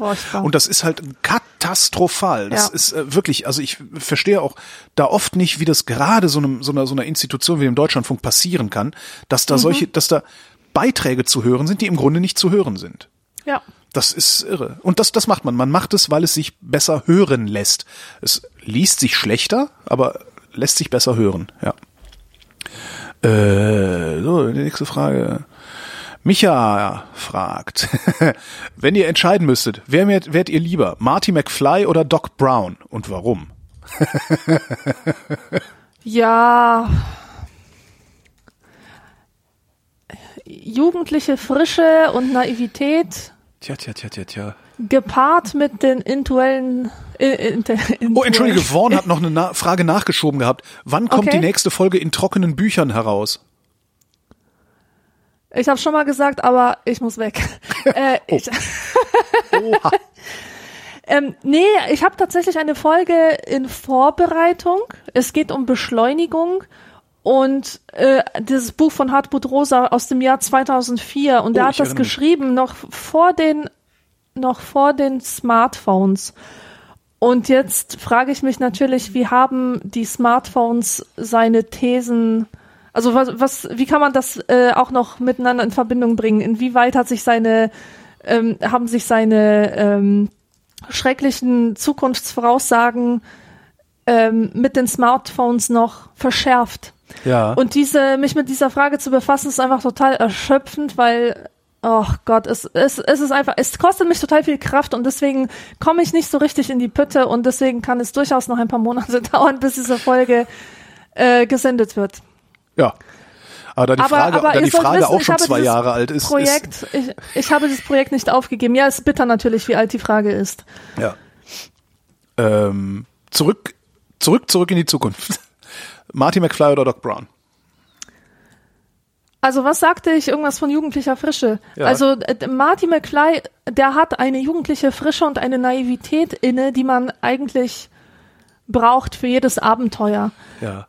Und äh, der Professor wiederum, ist das ein Professor und Doktor, einfach nur ein Doc, Doc Dr. Brown, Emmett ja. Brown. Der, der hat halt die intellektuellen Skills und ähm, es ist ein Dilemma vieler weiser, gebildeter Menschen, dass sie, wenn sie endlich so viel Wissen angesammelt haben, dass sie etwas damit machen könnten, dass ihnen dann äh, die Kraft fehlt, äh, diese, diese Marty McFly-Kraft, sie auch umsetzen zu können, es nicht mehr zu wollen. Ich wäre also am liebsten eine, eine Mischung aus, aus beidem, hätte gerne die jugendliche Frische und, und die intellektuellen Skills des Docs, aber ich habe gerade das Gefühl, dass ich gar nicht über den Film selber rede, sondern einfach über Gedanken in meinem Kopf, weil äh, der ist ja gar nicht so, gell? Der ist doch, der ist doch auch auf Abenteuer gebürzelt, gebürstet. Der Doc? Der, der, der Doc. Ja, klar. Ja, der, der, ist halt der, Erfinder. ist, der ist ne? ja nicht, der ist nicht so ein Faust, äh, faustischer Nein, nein, das ist, Charakter. ja, nein, nein, nein, der ist, der ist schon, Ja. äh, ja. Ja, das ist ewig lange her, dass ich das geschaut habe. Ich glaube, das war in meiner Kindheit, habe ich das zuletzt gesehen. Echt? Aber Ich gucke das Ja. ja, ich gucke das regelmäßig. Ähm, ich weiß jetzt nicht in welchem Regelmaß, aber einmal im Jahr mindestens. Ähm, und ist halt, ist halt wirklich die Frage. Also bist du, ich glaube, die Frage ist einfach, willst du, willst du eher der Typ sein, also Doc Brown, der oft auch scheitert? ja, weil er eine Idee hat, die nicht aufgeht? Äh, oder willst du der Typ sein, der ständig irritiert und verblüfft ist und ab und zu auf die Fresse kriegt wie Marty McFly? Weil Mhm. die Abenteuer, die da erlebt werden, sind eh die gleichen. Ja. Und ich stimmt. glaube, wenn es nur um das Erleben dieser Abenteuer geht, dann lieber Doc Brown, weil Abenteuer erleben, wenn man schon ein bisschen was erlebt hat im Leben, ist wesentlich geiler. Stelle ich gerade so fest, wie ich stramm auf die 50 zumarschiere. Ehrlich? Ja, in äh, fünf Tagen, am 8. September, werde ich 48. Ja, okay. Äh, Nee, ich meine, bezog sich auf das andere. Ist es so. wirklich so, dass du, dass du Abenteuern äh, mehr abgewinnen Ja. kannst, wenn du älter wirst? Ja, ich ich, finde das ganz, ganz angenehm. finde ich, finde ich echt interessant. Ich hätte nämlich das Gegenteil vermutet. Ich suche mir meine Abenteuer natürlich auch aus. Also das ist halt auch das Schöne. Ich weiß Man- halt mit, man, du kriegst das, man nennt das Lebenserfahrung. Junge Menschen nennen das äh, äh, frühe Aufgabe. Ja, das habe ich auch oft schon erlebt, dass ich sage, nee, komm, das mache ich, fange ich gar nicht erst an. Ja. Also das, dann, das heißt, wenn du, wer gar nicht erst anfängt, der hat doch schon, der hat doch schon aufgegeben oder so ähnlich oder hat schon verloren Ja. oder bla. Äh, Gibt's da irgendwie so Sprüche von so amerikanischen Can-Do-Attitüden, Arschgeigen? Ähm, nee, ich weiß halt, ob, ob das für mich zu irgendeinem Erfolg führt oder nicht. Also ob das Ja. mich irgendwie zu, zu irgendeiner Erkenntnis oder also ob das gut für mich ist oder schlecht für mich. Das kann ich aus allem, was ich schon so erlebt, gesehen und gehört habe, kann ich das für sehr viele Dinge, die mir neu begegnen, ableiten. So, ich glaube, das ist Lebenserfahrung. Das heißt, dadurch, dass ich das kann, sind die Sachen, die ich wirklich noch neu, äh, die wirklich noch neu sind und auf die ich mi- mich wirklich einlasse, umso geiler für mich. Das ist tatsächlich, dass ich denke, boah, das gibt's, geil. Wenn ich mich nur daran erinnere, wie ich jetzt festgestellt habe, dass man Schwarz-Weiß-Filme auch zu Hause entwickeln kann, selbst entwickeln kann und was für einen Spaß das macht und so. Super. Äh, ja, hätte ich jetzt alle möglichen anderen Sachen, die mir in der Zwischenzeit über den Weg gelaufen sind, mit dem gleichen Enthusiasmus verfolgt, was ich als junger Mensch sicherlich getan hätte, äh, hätte ich an allem sofort die Lust verloren. Irgendwie. Ich, also das, ich, ich finde das super. Ich hoffe, dass das so bleibt, auch wenn man dann 60, 70, 80 äh, wird, wenn man das wird. Ja. Jürgen fragt, äh, welche Technik wendet ihr an, um Teller abzulecken? Hebt ihr Teller zum Gesicht und leckt ihn ab oder lasst ihr den Teller liegen und führt euer Gesicht in Richtung Tisch? Ich mach das ja nicht. Du machst das, aber. Du machst das nicht? Nee. Ich mach das auch, ich mach das nicht, nicht dauernd. Also er bezieht sich auch auf, auch aus, äh, aus dieser Sendung. Da war ich in einem Sterne-Restaurant und das Essen war so geil, dass wir einen Teller abgeleckt hatten. Und es hat dem Chef da auch nichts ausgemacht, sondern er fand das auch noch lustig und gut, weil, äh, weil man ja gut, wenn es so geil ist. Ähm, ich mache das jetzt nicht ständig. Ich finde das eigentlich auch eher eine Unart, aber wir waren halt echt besoffen und der Laden hat uns gehört. Also vielleicht sollte einfach mal, er geht hier mit folgender Rat. Teller ablecken, bleiben lassen. Vor allen Dingen auch gar nicht erst zu Hause Teller ablecken. Auch zu Hause nicht Messer ablecken, geht auch nicht. Ja, es gibt so, so ein paar äh, Benimmregeln, die vielleicht irgendwie antiquiert und dumm aussehen mögen, aber tatsächlich Leute, die sich ein Messer in den Mund stecken, sehen immer scheiße aus. Ja, immer. Egal was Ja. dran ist, ob da jetzt Fisch dran ist oder Nutella. Ihr, ihr seht immer scheiße aus und ihr werdet immer dafür sorgen, dass mindestens einer am Tisch zuckt. Also macht es gar nicht erst zu Hause, dann passiert es euch auch nicht versehentlich im Restaurant. Ich, ich weiß nicht, ob er es hört. Na, ich erwähne ihn lieber nicht. Freund von mir. Der Klassiker. Der steckt alles in den Mund, was er kann. so. Wahrscheinlich ist es auch irgendeine, irgendwie was, so ein Tick oder so. Ähm, und dadurch, dass der ständig zu Hause die Messer ableckt, macht er das halt auch ständig total geistesabwesend im Restaurant. Dann sagst du, ey, du hast schon wieder ein Messer abgeleckt. Quatsch, hab ich nicht. Also er kriegt das dann noch nicht mal mehr mit. Ja. so. Warum machst du das denn nicht, Teller ablecken? Le- Ist doch lecker. Bäh. Nee, ich mach sowas nicht. Das ist mir zu uncool. Die sind immer so schmutzig, ne? Entschuldigung. Ja, so sieht's aus. Oh, ich mach's nicht mehr lang. Paul fragt, meint ihr, es ist eine gesunde Entscheidung, sich von möglichst allen Erwartungen zu befreien, die man an andere Menschen stellen könnte? Ja. Ja, durchaus. Absolut. Sonst wird man nämlich nur enttäuscht. Ja. Und Ja. Erwartungen sollte man vor allem nicht an Freunde stellen oder Freundschaften oder aufkeimende Freundschaften, wie auch immer. Ja. Äh, ich habe gelernt, dass ähm, also ich habe mal eine Kritik bekommen, ja, eine persönliche Kritik meiner Person. Die war sehr unsanft, aber ich musste lange darüber nachdenken. Und zwar jemand hat zu mir gesagt, Alexandra, du bist wie eine Wunderkerze. äh, du brennst ganz hell und man hat ganz viel Freude an dir und die Funken sprühen und so weiter. Aber nach kurzer Zeit hält man nur den abgebrannten schwarzen Stängel in der Hand. Ja. Und hat nichts mehr. Hat nichts mehr, ja. Und so habe ich eigentlich mein ganzes Leben lang Freundschaften gestaltet. Ich lerne jemanden kennen, ich rede mit ihm stundenlang über Tage verteilt, stundenlang, wir laufen die ganze Nacht durch die Stadt und unterhalten uns. Und sowas hat nie lange gehalten. Ja. Öffnen uns, öffnen uns, erzählen uns alles. Sowas hält wirklich nur ein paar Wochen. Ja. Und echte Freundschaften, die wachsen wirklich in kleinen Dosen. Und deswegen versuche ich jetzt, wenn es mir wieder passiert, dass ich einen Menschen äh, kennenlerne, der ähm, nett ist oder mit dem ich mich gut verstehe, Ja. dass man wirklich künstlich äh, die Erwartungen gering hält, indem man eben nicht so viel von sich gibt, sondern immer nur so stückchenweise sich kennenlernen lässt über einen längeren Zeitraum. Ja, das ist wahrscheinlich sehr schlau. An, ja. Anstatt dass man, anstatt dass man wirklich gleich die Hunde loslässt sozusagen oder sich aufeinander loslässt und dann wieder nur enttäuscht wird. Das ist so eine Erwartung, die hatte ich immer an Freundschaften. Es muss knallen, ja, und es muss mein Leben verändern und es soll super sein und alles toll und Seelenverwandtschaft und Pipapo.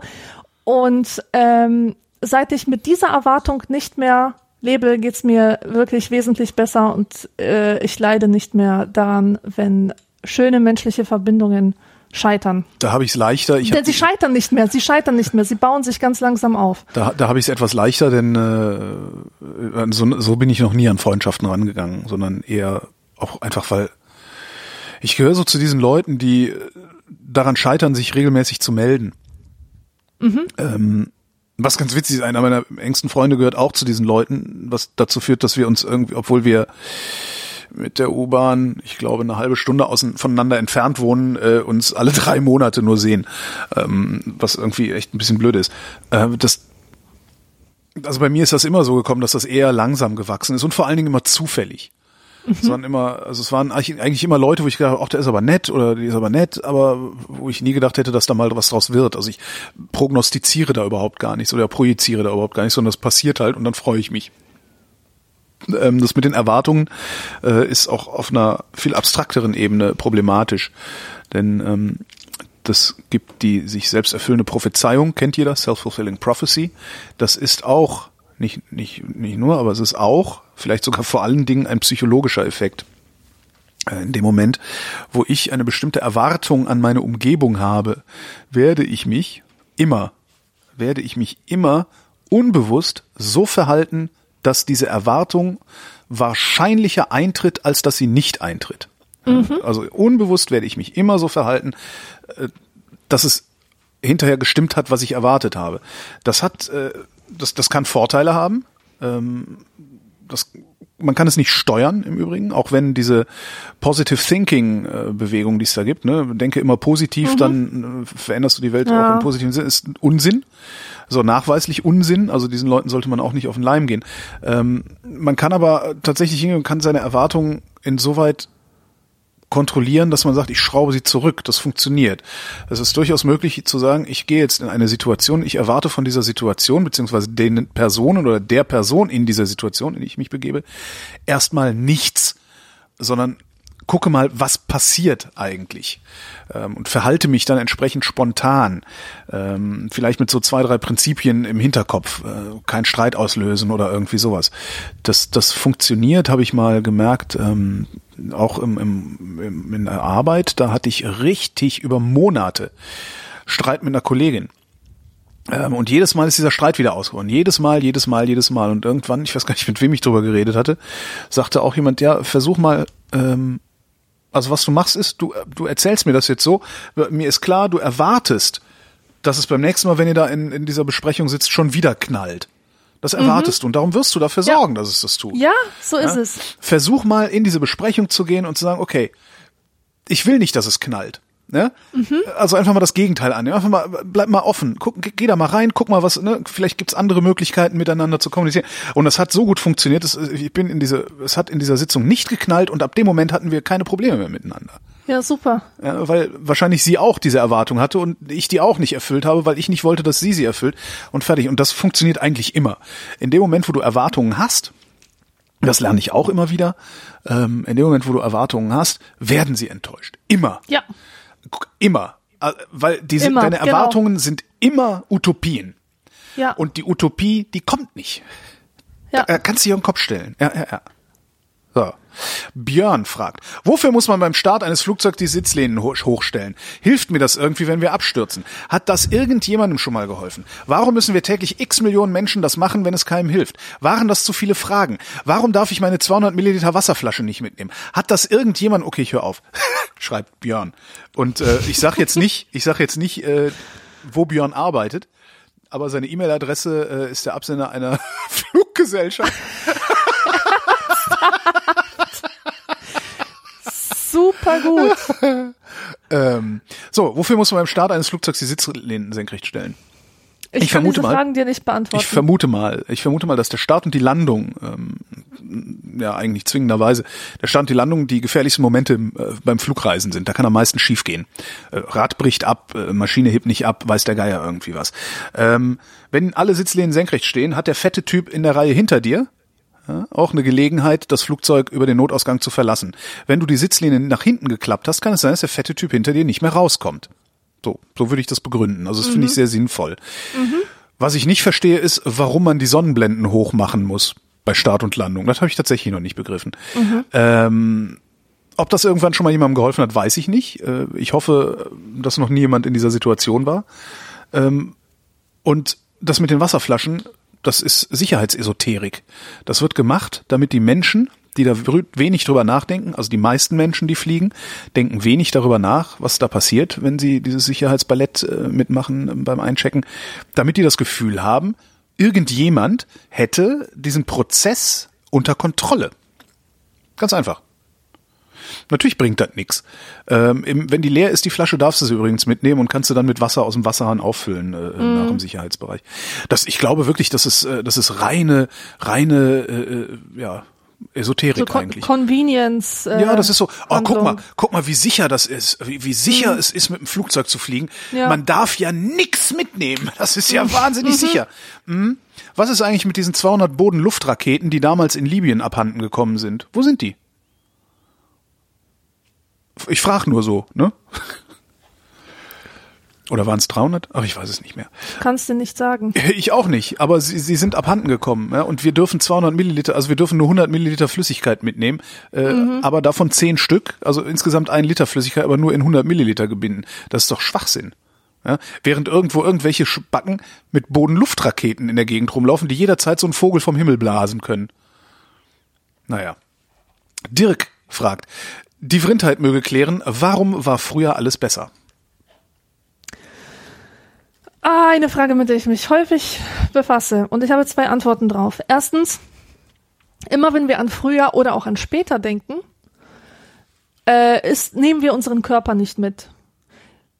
ähm, Sehr gut. Weißt du, ich Ja. denk halt an früher, aber ich weiß, ich, ich denke nicht daran, wie ich geschwitzt habe, wie ich irgendwo Ja. saß und mir irgendwas wehgetan hat oder so. Deswegen bin ich in der Vergangenheit immer körperlos unterwegs wie in einem Traum. Und genauso ist es auch in der Zukunft. Ich stelle mir, ich stell mir meinen Urlaub vor als eine einzige Abfolge von schönen Bildern, ähm, ziehe aber gar nicht in Betracht, dass ich auch im Urlaub schlecht geschlafen haben werde, dass mein Hunger ein seltsames Gefühl in mir auslösen wird und so weiter. Das ist die eine Antwort. Ja. Und die zweite ist, dass die Vergangenheit, ähm, also du wirst mir, du, du wirst mir zustimmen, wenn ich sage, der Mensch fühlt sich in einer geordneten Umgebung wohler als in einer chaotischen. Absolut. Genau.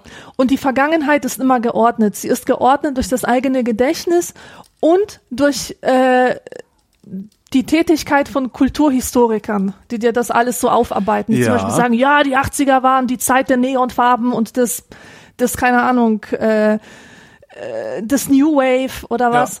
Und du bewegst 80er dich durch halt so eine ja. geordnete Welt. Ja, ja, ja. Und diese Ordnung, die herrscht nicht in deiner Gegenwart. Deine Gegenwart ist chaotisch. Du, du weißt nicht, was los ist in deiner eigenen Zeit. Es ist einfach nur ein riesiges Durcheinander. Und deswegen fühlen wir uns instinktiv auch in der Vergangenheit also nicht instinktiv, wir fühlen uns in der Vergangenheit wohler, weil es dort geordnet dazu geht, weil dort eine Ordnung herrscht, die gar nicht geherrscht hat, als wir in dieser Vergangenheit drin waren, als Ja. es unsere Gegenwart war. Aber im Rückblick ist es einfach angenehmer und, und schafft wohlige Gefühle. Ja, weil nämlich, also das ist das Einzige, was ich da immer antworte, äh, früher war nicht alles besser. Früher war alles eher, aber das war's auch. Ja, früher war nix besser, natürlich. Ja. Also doch, die da gibt sicherlich einige Sachen, die besser waren. Äh, Arbeitsplatzsicherheit. Das ist ein blödes Beispiel vielleicht, aber das war früher tatsächlich besser. Äh, früher konnten sich die Leute darauf verlassen äh, oder haben sich die Leute darauf verlassen, dass sie äh, die nächsten 10, 20 Jahre da arbeiten können, wo sie können und eine Familie gründen und tralalala, kennt man ja alles.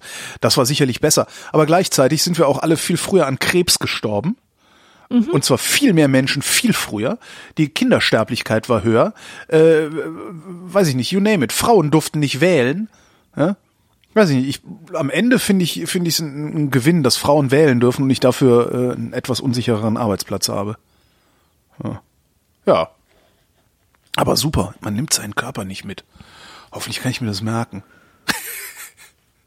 Na, klick. Sebastian fragt, was haltet ihr von der neuen Karriere von Heino? Was?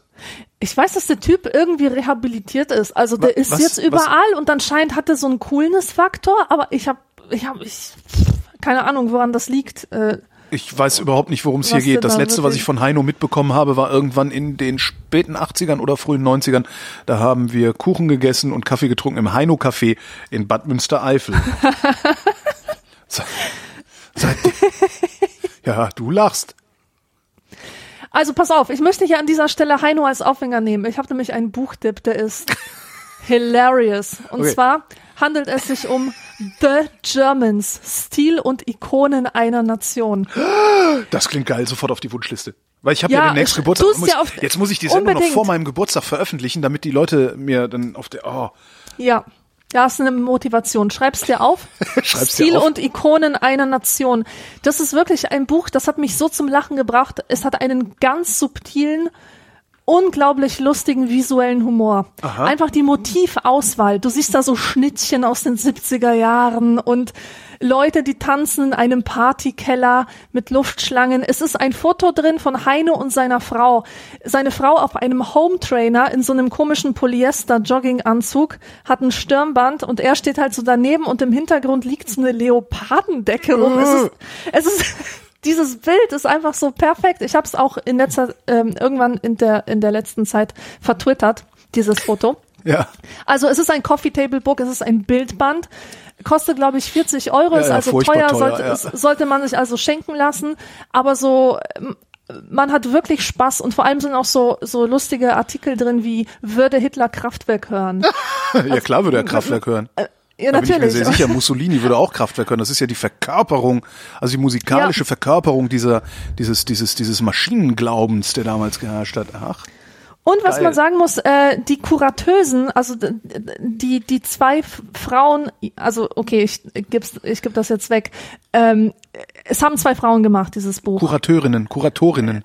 Ku- Kuratösen, was ich erstaunlich finde, weil ich den, den Humor ziemlich männlich finde. Der erinnert mich ein bisschen an Max Gold und seine Auswahl von Bildern, die er immer so in der Mitte der Kolumnenbücher drin hat. Vielleicht ist Max Golds Humor aber auch gerade nicht männlich.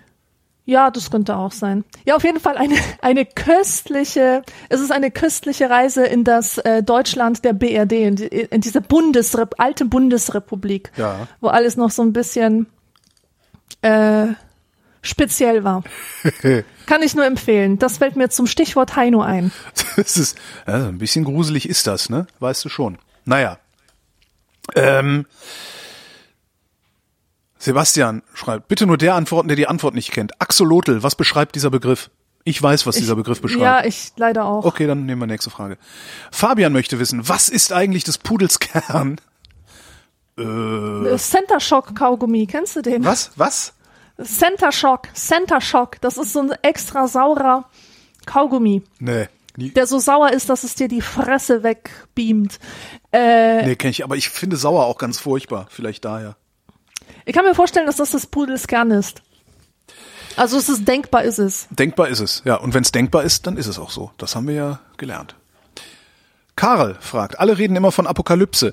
Gibt es eigentlich sowas wie das Gegenteil einer Apokalypse, also so etwas wie eine plötzliche Wahrwerdung einer Utopie? Ich habe irgendwie Schwierigkeiten, mir das vorzustellen. Vielleicht, wenn über Nacht eine Maschine erfunden wird, die unendlich Energie zur Verfügung stellen kann. Äh, ich glaube, da finden jetzt ein paar Verwechslungen statt. Das Gegenteil von Apokalypse ist nicht Utopie. Das Gegenteil von Utopie ist eine Dystopie. Und eine Dystopie bedeutet nicht Weltuntergang. Ist nicht unbedingt die Apokalypse, sondern es, sondern es ist halt nee, maximal es ist scheiße. Ein, ja. ein unerwünschter gesellschaftlicher ja. Zustand. Also finde ich die Frage ein bisschen falsch gestellt. In der Tat. Gegenteil, was könnte denn das Gegenteil einer Apokalypse sein? Schöpfung. Ja, dass die Welt einfach so weitergeht. Nee, Schöpfung. Oder dass eine neue Welt entsteht, so wie in den Broschüren der Zeugen Jehovas. Genau. Also da haben wir's. Da haben wir's. Das Schöpfung. Paradies der Zeugen Jehovas, genau, Uah. ist das Gegenteil der Apokalypse. Äh, Martin fragt, wie viele Mails mit Fragen liegen noch in eurem Posteingang? Oh, das kann ich auf der Schnelle gar nicht. Ich überhaupt nicht wissen. Nee, wenn ich da es jetzt draufklicke, dann verliere ich den Anschluss an die Fragen. Es sind viele. Also wir sind jetzt gerade äh, am 10. November 2015. Mein Gott, da war Obama noch Präsident. Ah. Bibber. Genau, Rebecca schreibt, ich, äh, ein Freund möchte sich für eine Art Freifunk in unserer Stadt einsetzen und hat er festgestellt, dass die örtliche NPD das auch in ihrem Programm hat und hält es für eine gute Idee, mit ihnen zusammenzuarbeiten. Liebe Vrindheit, wie überzeuge ich ihn vom Gegenteil? Bisher war ich leider erfolglos. Äh, ich glaube, dann. Ja, wer mit Hitler zusammengearbeitet hat, weil Hitler Arbeitsplätze geschaffen hat, hat auch dafür gesorgt, dass sechs Millionen Juden ermordet wurden und äh, in einem der schlimmsten, wenn nicht dem schlimmsten Krieg, den die Welt je gesehen hat, ich glaube so an die 60 Millionen Menschen insgesamt umgekommen sind. Das ist, Meinst, das hat derjenige mitbefördert, der mit Hitler zusammengearbeitet hat, weil Hitler ja Arbeitsplätze da hergestellt hat. Das ist ein gutes Argument eigentlich. Das soll die dem so vorspielen. Genau. Und äh, wenn er dann kommt, der Hitler-Vergleich ist unzulässig, stimmt nicht. Der Holocaust-Vergleich ist unzulässig, weil der Holocaust-Vergleich ja. so einzigartig ist, dass er über allem schwebt. Hitler-Vergleiche ja. sind grundsätzlich und immer möglich. Oh, Denn Hitler war ein Politiker. Zuvor, ja. das war der Politiker, der äh, mit einer Partei unterwegs war und die ist gewählt worden. Also im Grunde war nicht viel anders als heute, außer dass die Regeln im Parlament Parlament ein bisschen anders waren und wir keine 5%-Hürde hatten und sowas. Aber Hitler-Vergleich geht immer. Und wer mit der NPD zusammenarbeitet, der hätte im Zweifelsfall auch mit Hitler zusammengearbeitet. Und das gilt, glaube ich, auch noch für einige andere Parteien hier in Deutschland. Marco fragt, äh, duschen, morgens oder abends? Das ist eine gute Frage. Ich, ich habe eine sehr gute Antwort. Ich persönlich ziehe abends vor ja, und, ich auch. Und zwar aus Faulheit, weil ich nämlich am Morgen zu faul bin, um zu duschen. Und zusätzlich mache ich, wenn ich Sport mache, abends Sport. Ja. Und da lohnt es sich natürlich ganz besonders zu duschen, wenn man vorher auch richtig viel geschwitzt hat. In den Shownotes wird jetzt gleich übrigens stehen, Mails Hitler duschen und es, ich habe gezuckt. Okay. Von wegen Holocaust und so, ne? Mhm. Das ist schon mal ganz interessant. Das formuliere ich anders, weil es mir nicht gefällt. So, geht gar nicht so einfach. Hm, Mails NPD duschen. So. Äh, ich dusche auch äh, so gut wie immer abends oder nachmittags, also nee, anders. Ich dusche nicht morgens, weil erstens schwitze ich nicht so viel nachts. Äh, wenn ich schwitze, müffel ich nicht. Da habe ich echt Glück gehabt. Und ich, wenn ich morgens dusche, kriege ich einen Kreislaufkollaps. Ich, ich mache das fertig mhm. morgens zu. Das ist das äh, morgens zu duschen, außer jetzt in den Tropen oder wenn es wirklich sehr heiß ist und so. Morgens zu duschen ist für mich eine Qual. Ja. Tatsächlich aus aus allen möglichen Gründen. Und abends so, hey, abends denke ich auch, ach, ich dusche jetzt, da muss ich morgen nicht. Hui. Mhm. das ist echt ganz witzig, ja. Ja, und äh, Marco sagt, äh, er zieht es auch abends vor, weil er es fies findet, sich dreckig und ungeduscht ins Bett zu legen muss man nicht so auf die Bettwäsche wechseln. Also kann man dann nur, was weiß ich, so alle sechs Monate und muss nicht alle drei. Ne? Ich glaube, ich fühle mich gar nicht so schmutzig wie andere nicht. Leute immer. Ich auch nicht. Leo fragt, 500 Jahre evangelische Kirche, gewachsene Institution oder vorübergehende Modeerscheinung? Das ist eigentlich eine sehr schöne Frage. ja, die kann man eigentlich so stehen lassen, oder? Da muss man nicht drauf antworten. Stimmt. Das ist eigentlich ein geiler T-Shirt-Aufdruck, so ja. bisschen viel Text, also eher so hinten. Na super. Der, der Robert hätte gerne in Erfahrung gebracht, welche alternativen Nachrichtenströme ihr nutzt. Ich bin gerade in Sydney, also Robert war im November 15 in Sydney und bin gedanklich sehr fern von dem, was gerade in Deutschland so abgeht. Da hätte ich gerne eine sinnvolle Methode, mir die Vorgänge einordnen zu lassen. Hm. Äh, Mach du, das ist nicht meine Verantwortlichkeit. Boah, du bist halt so raus. Tagesaktuell ist schlimm. Also Tagesschau gucken oder lesen, da wirst du irre von, weil da jeden Tag 30, 40 Meldungen erscheinen. Ähm, das Digitalabo einer Wochenzeitung würde ich nehmen. Und da Spiegel, Zeit, irgendwie sowas. Also so, ja, Spiegel, Zeit. Also Wochenzeitung, Digital-Abo, das kommt dann einmal die Woche bei dir an und dann kannst du es da nachlesen und die sind, die haben Zeit genug, das Ganze auch unaufgeregt zu machen und können Sachen, die montags äh, heiß gegessen werden, aber vielleicht gar äh, äh, heiß gekocht werden, aber vielleicht gar nicht so heiß gegessen werden, sind dann, bis die darüber schreiben, vielleicht längst abgeebbt. Also da trennt sich dann das ja, Wichtige ja, vom ja, Unwichtigen. Wochenzeitung würde ich auch empfehlen. Wochenzeitungen sind eigentlich immer das äh, äh, Sinnvollste. Gerade in diesen hektischen Zeiten. Der Sascha fragt, was haltet ihr von euren Wikipedia-Artikeln, zum Beispiel beim Wahrheitsgehalt, und habt ihr schon mal eure eigenen Einträge geändert, weil ihr entweder Mist über euch drin stand oder etwas Wichtiges fehlte? Also ich persönlich finde es ungeheuerlich, dass ich überhaupt einen Wikipedia-Artikel habe. denn, denn ich finde nicht, dass ich ihn verdient habe. Ernsthaft. Außerdem steht nur Scheiße drin. Ich hätte ein literarisches Weblog. Bitte was? Ja, erstens habe ich keine Ahnung, was das sein soll. Äh, ein literarisches Weblog. Aufgrund von, von dieser komischen Info hat mich irgendwann mal dieses äh, Literaturinstitut Marbach, Literaturarchiv Marbach, Ja. angemeldet, ob ich denn mein literarisches Weblog äh, ob das okay ist, wenn die das archivieren. Nein, es ist nicht okay, dass sie das archivieren, denn das ist Bullshit aus meinem Kopf. Da schreibe ich vielleicht hin und wieder alle paar Jahre mal irgendeinen Artikel rein. Äh, Das ist eine Müllhalde. Das hat nichts mit Literatur zu tun, was da steht. Dann habe ich keine Ahnung, äh, was es soll, mich jetzt immer noch so als Twitter-Diva zu vermarkten. Das ist totaler Schmuh. Meine Follower sind, meine 21.000 Follower sind größtenteils Spam-Follower. Ich wurde irgendwann mal Opfer einer Spam-Welle und das bedeutet nicht, dass ich irgendwie ein Twitter-Star bin. Ähm, äh, es ist absolut furchtbar. Also ja, ich sehe das ein. Ich weiß, woher diese Info kommt. Als ich mein erstes Buch geschrieben habe, musste man mich irgendwann verma irgendwie vermarkten und weil ähm, weil Polen nicht so der geile Marketing ähm, äh, Dings ist, äh, mussten sie halt sagen, ja, hier, ne, äh, Twitter ist jetzt neues Medium und hier ist halt so ein Star auf, auf Twitter. Und deswegen. Aber ich bin damit überhaupt nicht einverstanden. Und äh, ja, dann gibt's bei mir auch noch so einen Menüpunkt Leben und Wirken. Ja. Are you kidding me? Leben und Wirken? Tja. Also, Auf einmal- äh, und bislang einmal- war, Auf einmal ist Ja. man, auf einmal ist man relevant, mindestens relevant, ohne dass Ja. man das vielleicht sein wollte, ja. Ja, genau. Bei mir ist und halt komplett ich, äh, andersrum. Mir, mir ist halt- auch zu blöd, mich da selber einzuschalten. Ja, aber erzähl du. Ich wäre halt gerne weltberühmt. Ähm, ganz ehrlich, ich bin da irgendwie, wahrscheinlich würde ich dann auch so dieses, dieses Getue machen, so, ach, man kann überhaupt nicht mehr auf die Straße gehen, ohne angesprochen zu werden. Nee, nee, nee, nee, nee, nee.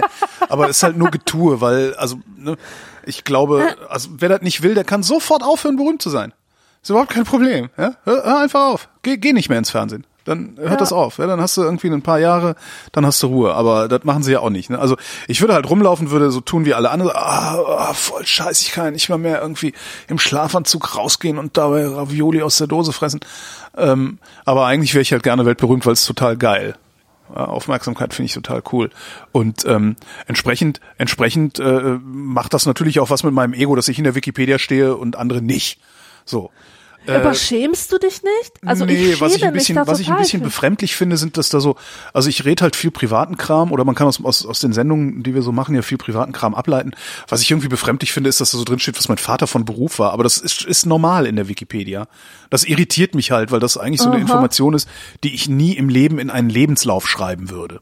Ja. Also das ist eigentlich, was mich, was mich nach wie vor daran irritiert, dass ich äh, an meinem Wikipedia-Artikel irritiert ist, dass da Dinge drinstehen, die ich nicht in den Lebenslauf schreiben würde, die ich noch nicht mal aufschreiben würde, wenn es darum geht, einen Auftraggeber davon zu überzeugen, warum ich der bessere Ja. Auftragnehmer bin. Ja, Aber ja. so ist die Wikipedia halt. Also das finde ich jetzt irgendwie nicht. Und was da so an Falschinformationen drinsteht, finde ich manchmal ganz lustig, weil ab und zu geht ja immer jemand hin und vandalisiert so ein bisschen. Irgendwie stand da ja mal eh Wo- Wochen oder Monate lang drin. Ich hätte, ich glaube, 14 Semester Medizin studiert und sei Astronaut. Das, das finde ich halt immer ganz witzig. Ja, das ist witzig, in der Und, Tat. und geändert habe ich auch schon mal was, also weil es stand halt drin, äh, Holger Klein moderiert äh, auf Radio 1 den Nachmittag mit Nancy Fischer und als ich eine neue Co-Moderatorin bekommen hatte, äh, Katja Weber, stand das da nicht drin und dann habe ich das halt ergänzt. Ja. Ja, mich stört es einfach immer wahnsinnig, wenn, äh, wenn ein Veranstalter von einer Lesung, äh, der bereitet sich mal vor mit so Karteikärtchen, ja, und dann steht er da und liest irgendwie, dass ich ein Twitter-Star bin, dass ich ein literarisches Weblog besitze, dass ich Journalistin sei, so lauter Quatsch, mit dem ich mich überhaupt nicht identifiziere. Das finde ich immer ganz besonders peinlich, da immer kopfschüttelnd äh, daneben zu sitzen oder irgendwie nachher äh, berichtigen zu müssen. Ähm, schlimm. Ja. Und außerdem, was ich auch nicht gut finde, dass, dass ähm, vor allem so Leute, die dazu neigen, ihre eigenen Wikipedia-Artikel ähm, zu schreiben, Das ja. finde ich halt auch dass sie schwierig. wirklich aus jedem Scheiß Ja, eine persönliche genau. Leistung machen, Ja, eine Lebensleistung. Das ist halt so Selbstvermarktung, ne? Und du, das, das Schlimme ist halt, du kannst halt bei den Texten, die, die von so jemandem geschrieben wurden, der da auf maximale Außenwirkung bedacht ist, man liest halt, wie bemüht es ist. Also zumindest ich. Ich bilde mir ein zu erkennen, ob sich jemand bemüht hat, eine maximal positive Außenwirkung Ja, für sich genau. oder und seine Firma herzustellen. Und dann denke ich immer so, ja, fuck you.